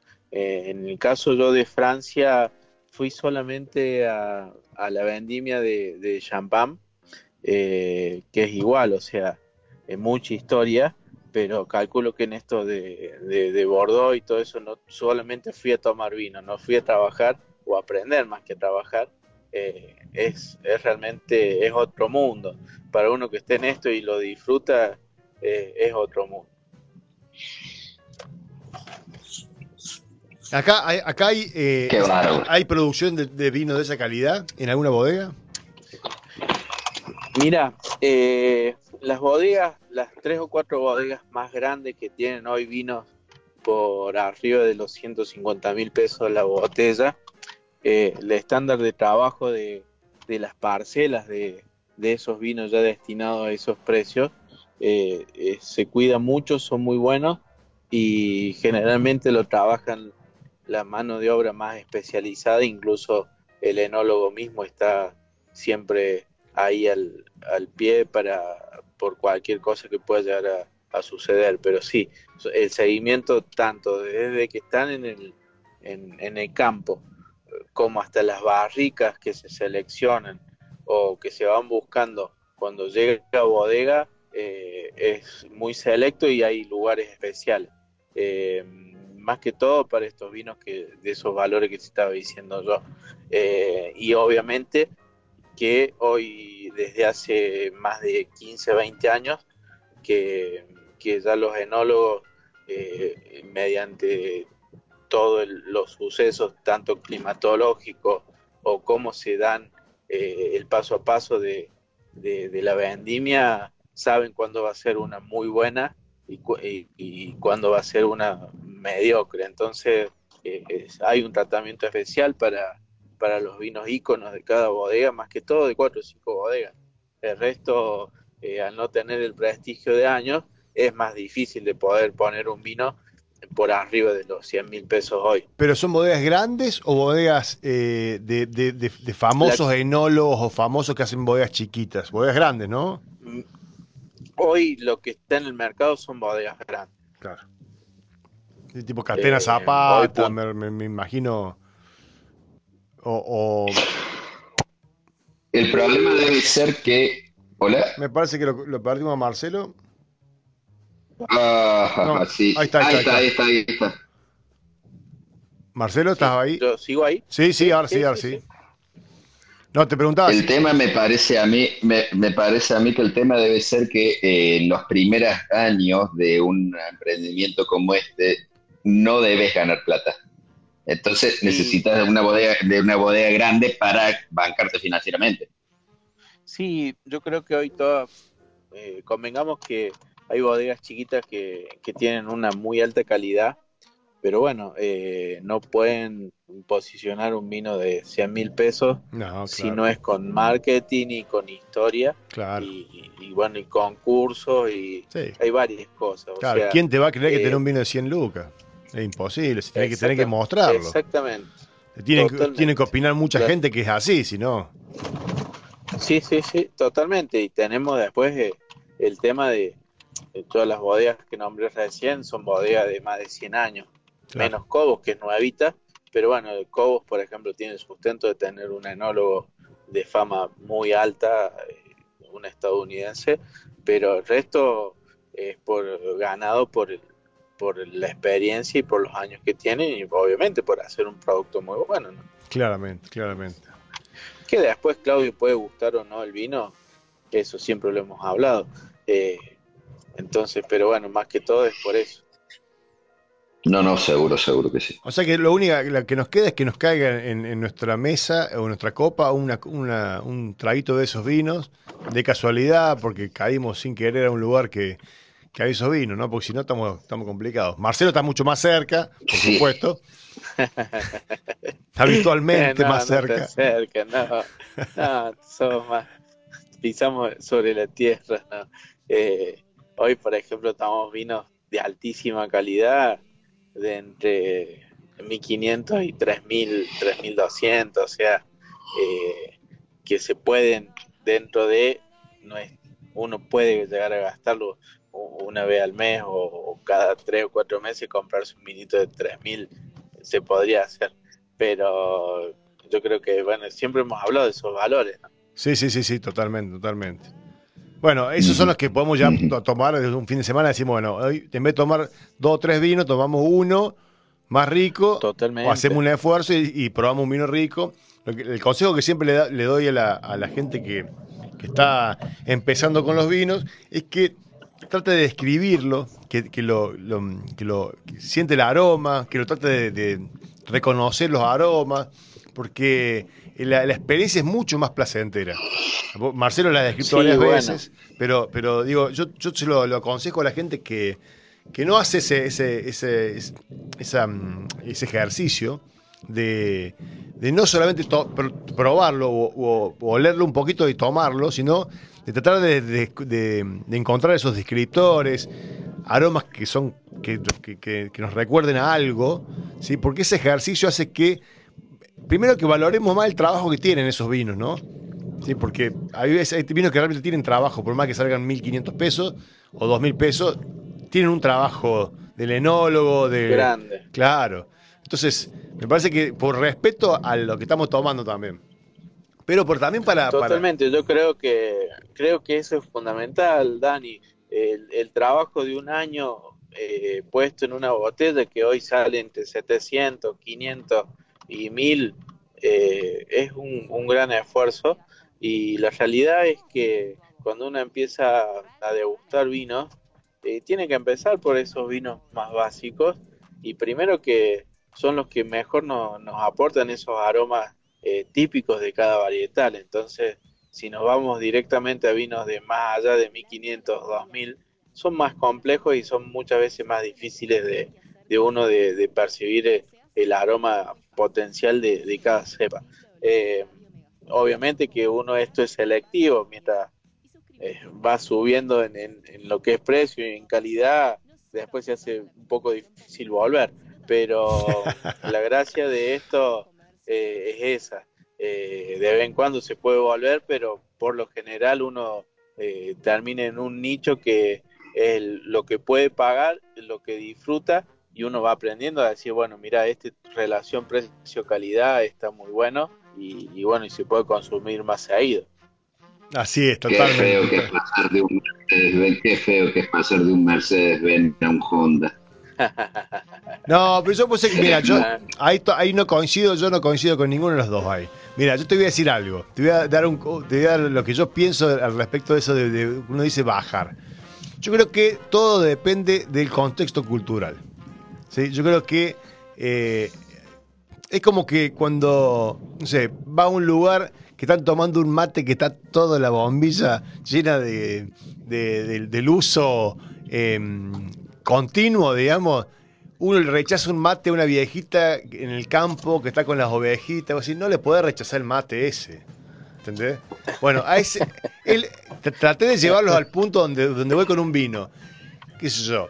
Si, si está sí. festejando un par, está en la, con, la, con, la, hinchada, la barra brava de, de, tu equipo de fútbol, y te invita con una, una botella cortada, con un, con un a poner un coqueado, digamos, un tenés que tomarlo, no puedes decir que no. Y no, no es feo. Dani, el vino con coca, el vino con coca es una porquería en la cancha ah. o en cualquier lado. Bueno. Bueno, por eso, está bien, son, son, opiniones, son, opiniones, son, opiniones, Lo que pasa, lo que pasa es que el contexto te, te salva, te salva, porque bueno, estás alegre, estás feliz, pero, bueno, pero la, la, que es una porquería, es una porquería. No, porque el, momento, es el momento, es el momento. Bueno, pero está bien, es la opinión de cada uno, está bien, yo lo respeto.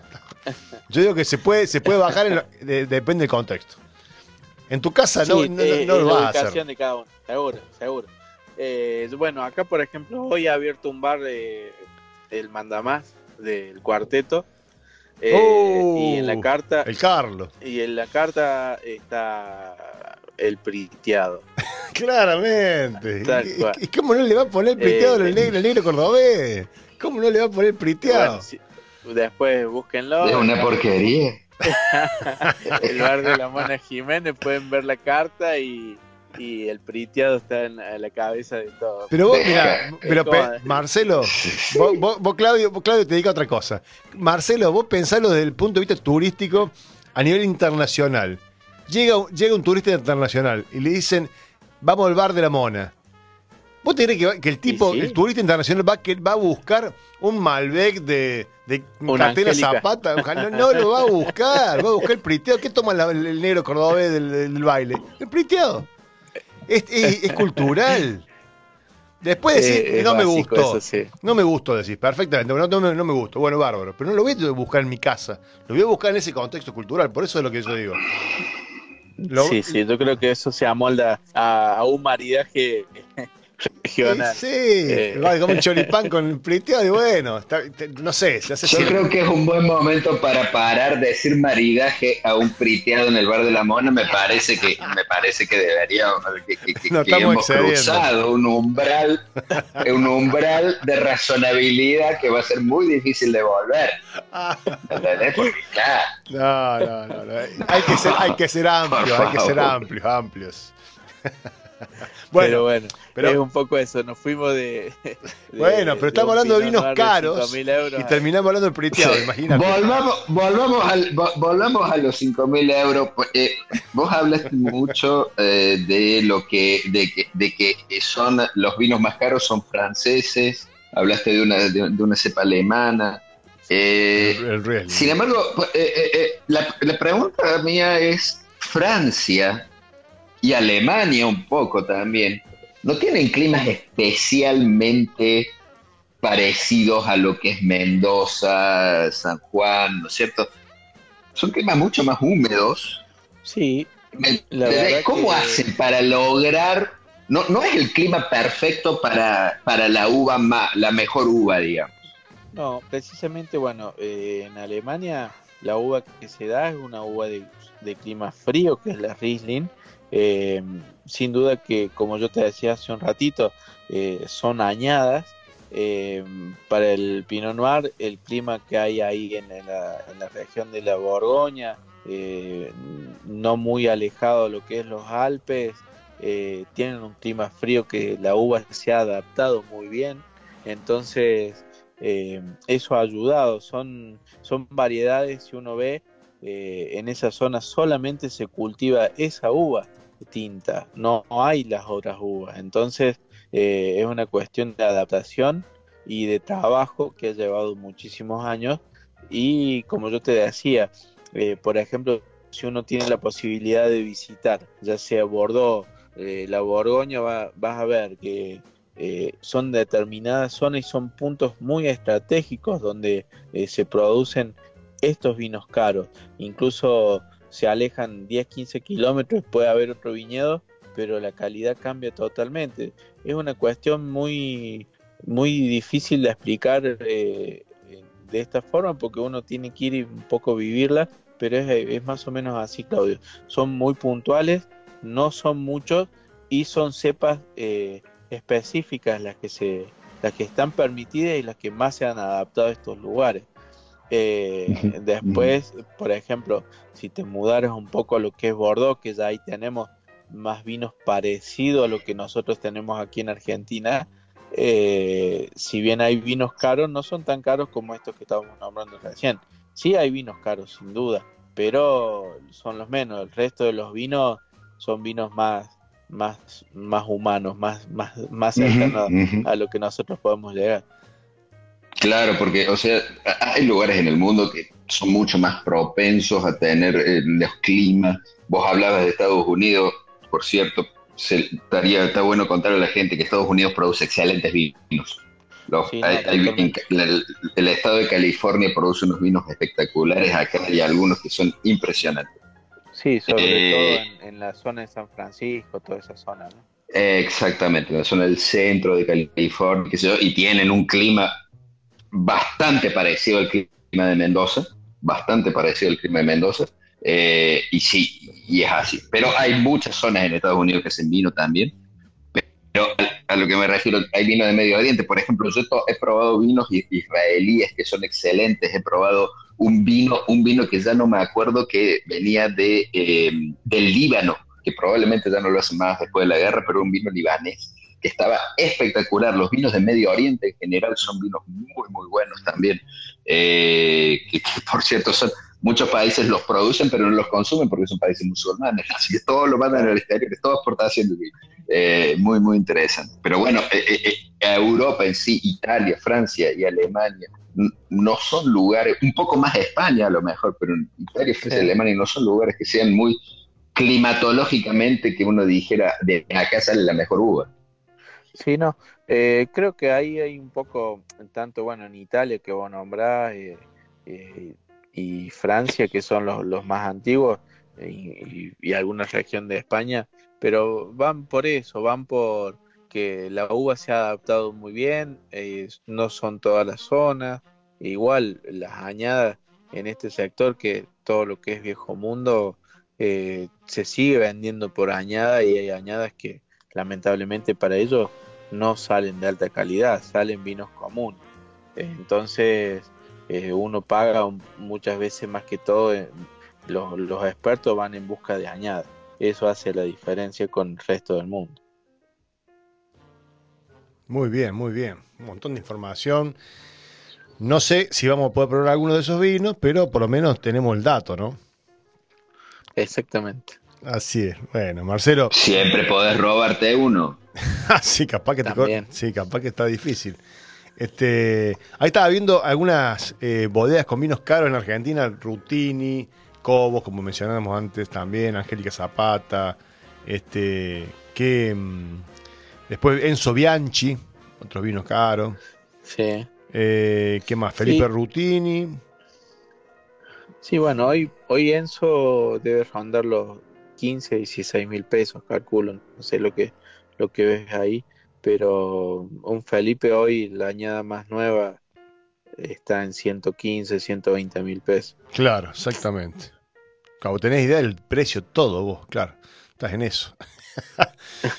Y sí, Ah, mira, no te puedo creer. Para, ay, mira, te voy a dar- mira, ahora que, me lo- que estoy viendo el precio, me acabo de dar cuenta que tomé un vino carísimo hace muy poco.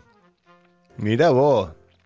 Este, el Familia Schroeder Malbec, un, un vino de. eh, no sé si la caja sale 25 mil o la caja val- o el vino solo vale 25 mil.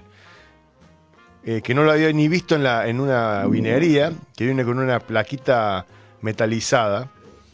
Eh, Y la S. y la S, ese, ese mismo. Tomé varios de esos en, en- en la, en la en la, en la feria esta de- del petróleo Sí, que se hizo en Debe, eso debe rondar los 6.000, 7.000 la botella. Ah, entonces la caja de 6, claro. La caja de 6, 26 mil pesos, está bien. Sí, un super precio y está muy bueno el vino. Sí, sí, sí, sí. No, no, pensé que estaba 20, no, digo, es, es carísimo, no, no, no. ¿Y tu bodega cuál es el vino más caro que vende? Nosotros tenemos el vino más caro de, de Viña Las Perdices, se llama Alae, eh, que es ala en latín. Eh, sale 10 mil pesos hoy, Claudio. Es un Malbec de dos años con, de paso por barrica de roble. Ok, 10 mil pesos es un precio caro. Comprar. Exactamente, o sea, es el, el vino ícono de la bodega. Después tenés otro en 7000, otro en 3500 y los más básicos que están entre 2500 y, y hoy 800 pesos.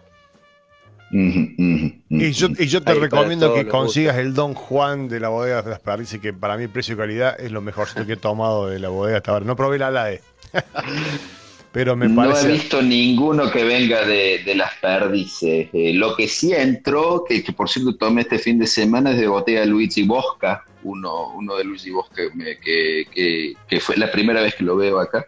Eh, un vino barato, barato, 25 dólares pagué.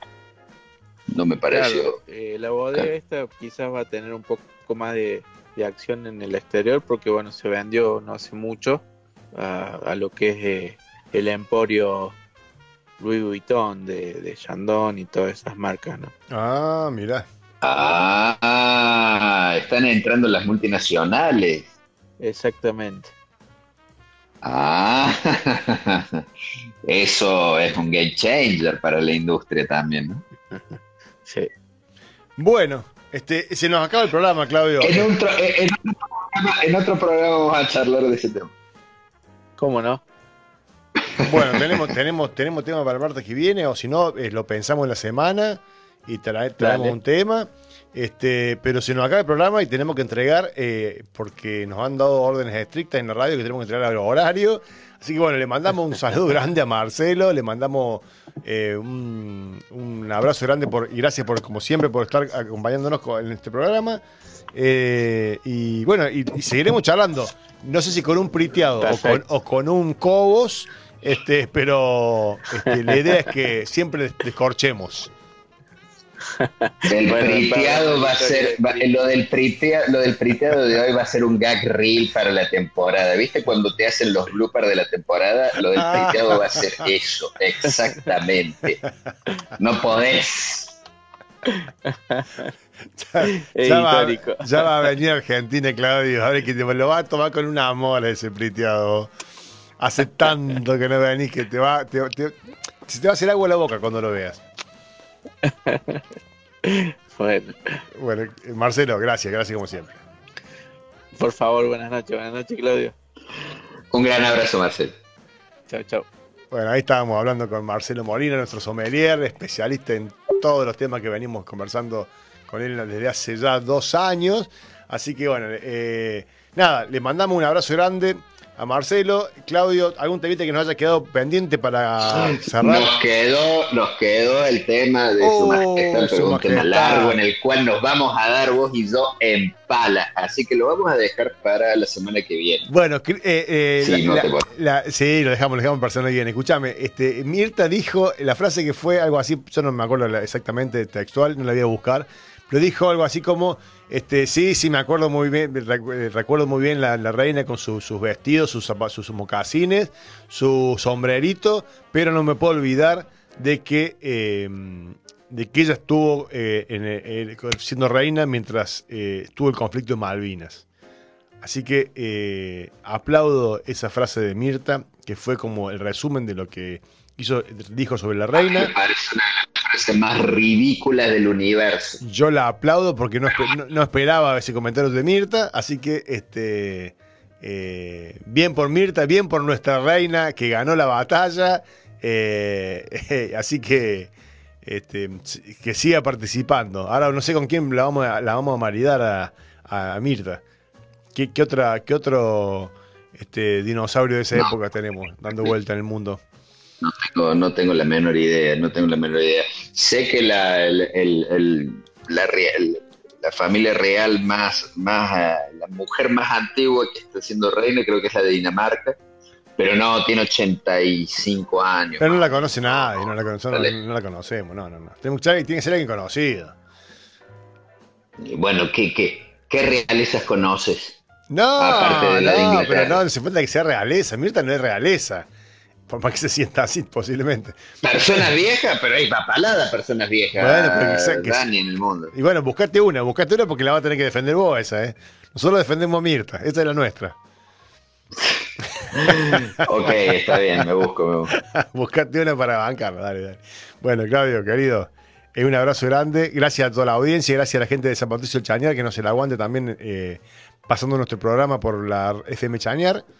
Eh, y quién más, gracias Fran por estar eh, a- operando el programa como siempre. Volviste al, al programa del, Un placer, me tomé una licencia de un día. Está bien, bueno. Y, eh, y le mandamos eh, saludo a la audiencia. Estuvo Susana, que no le mandé saludo. Estuvo el señor Q, Pablo, querido, eh, Gerardo. Y, no- y bueno, esos son los que mandaron mensajitos. Le mandamos un saludo grande. Eh, Claudio, ¿quiere mandar saludito? A la gente que te escucha desde Canadá.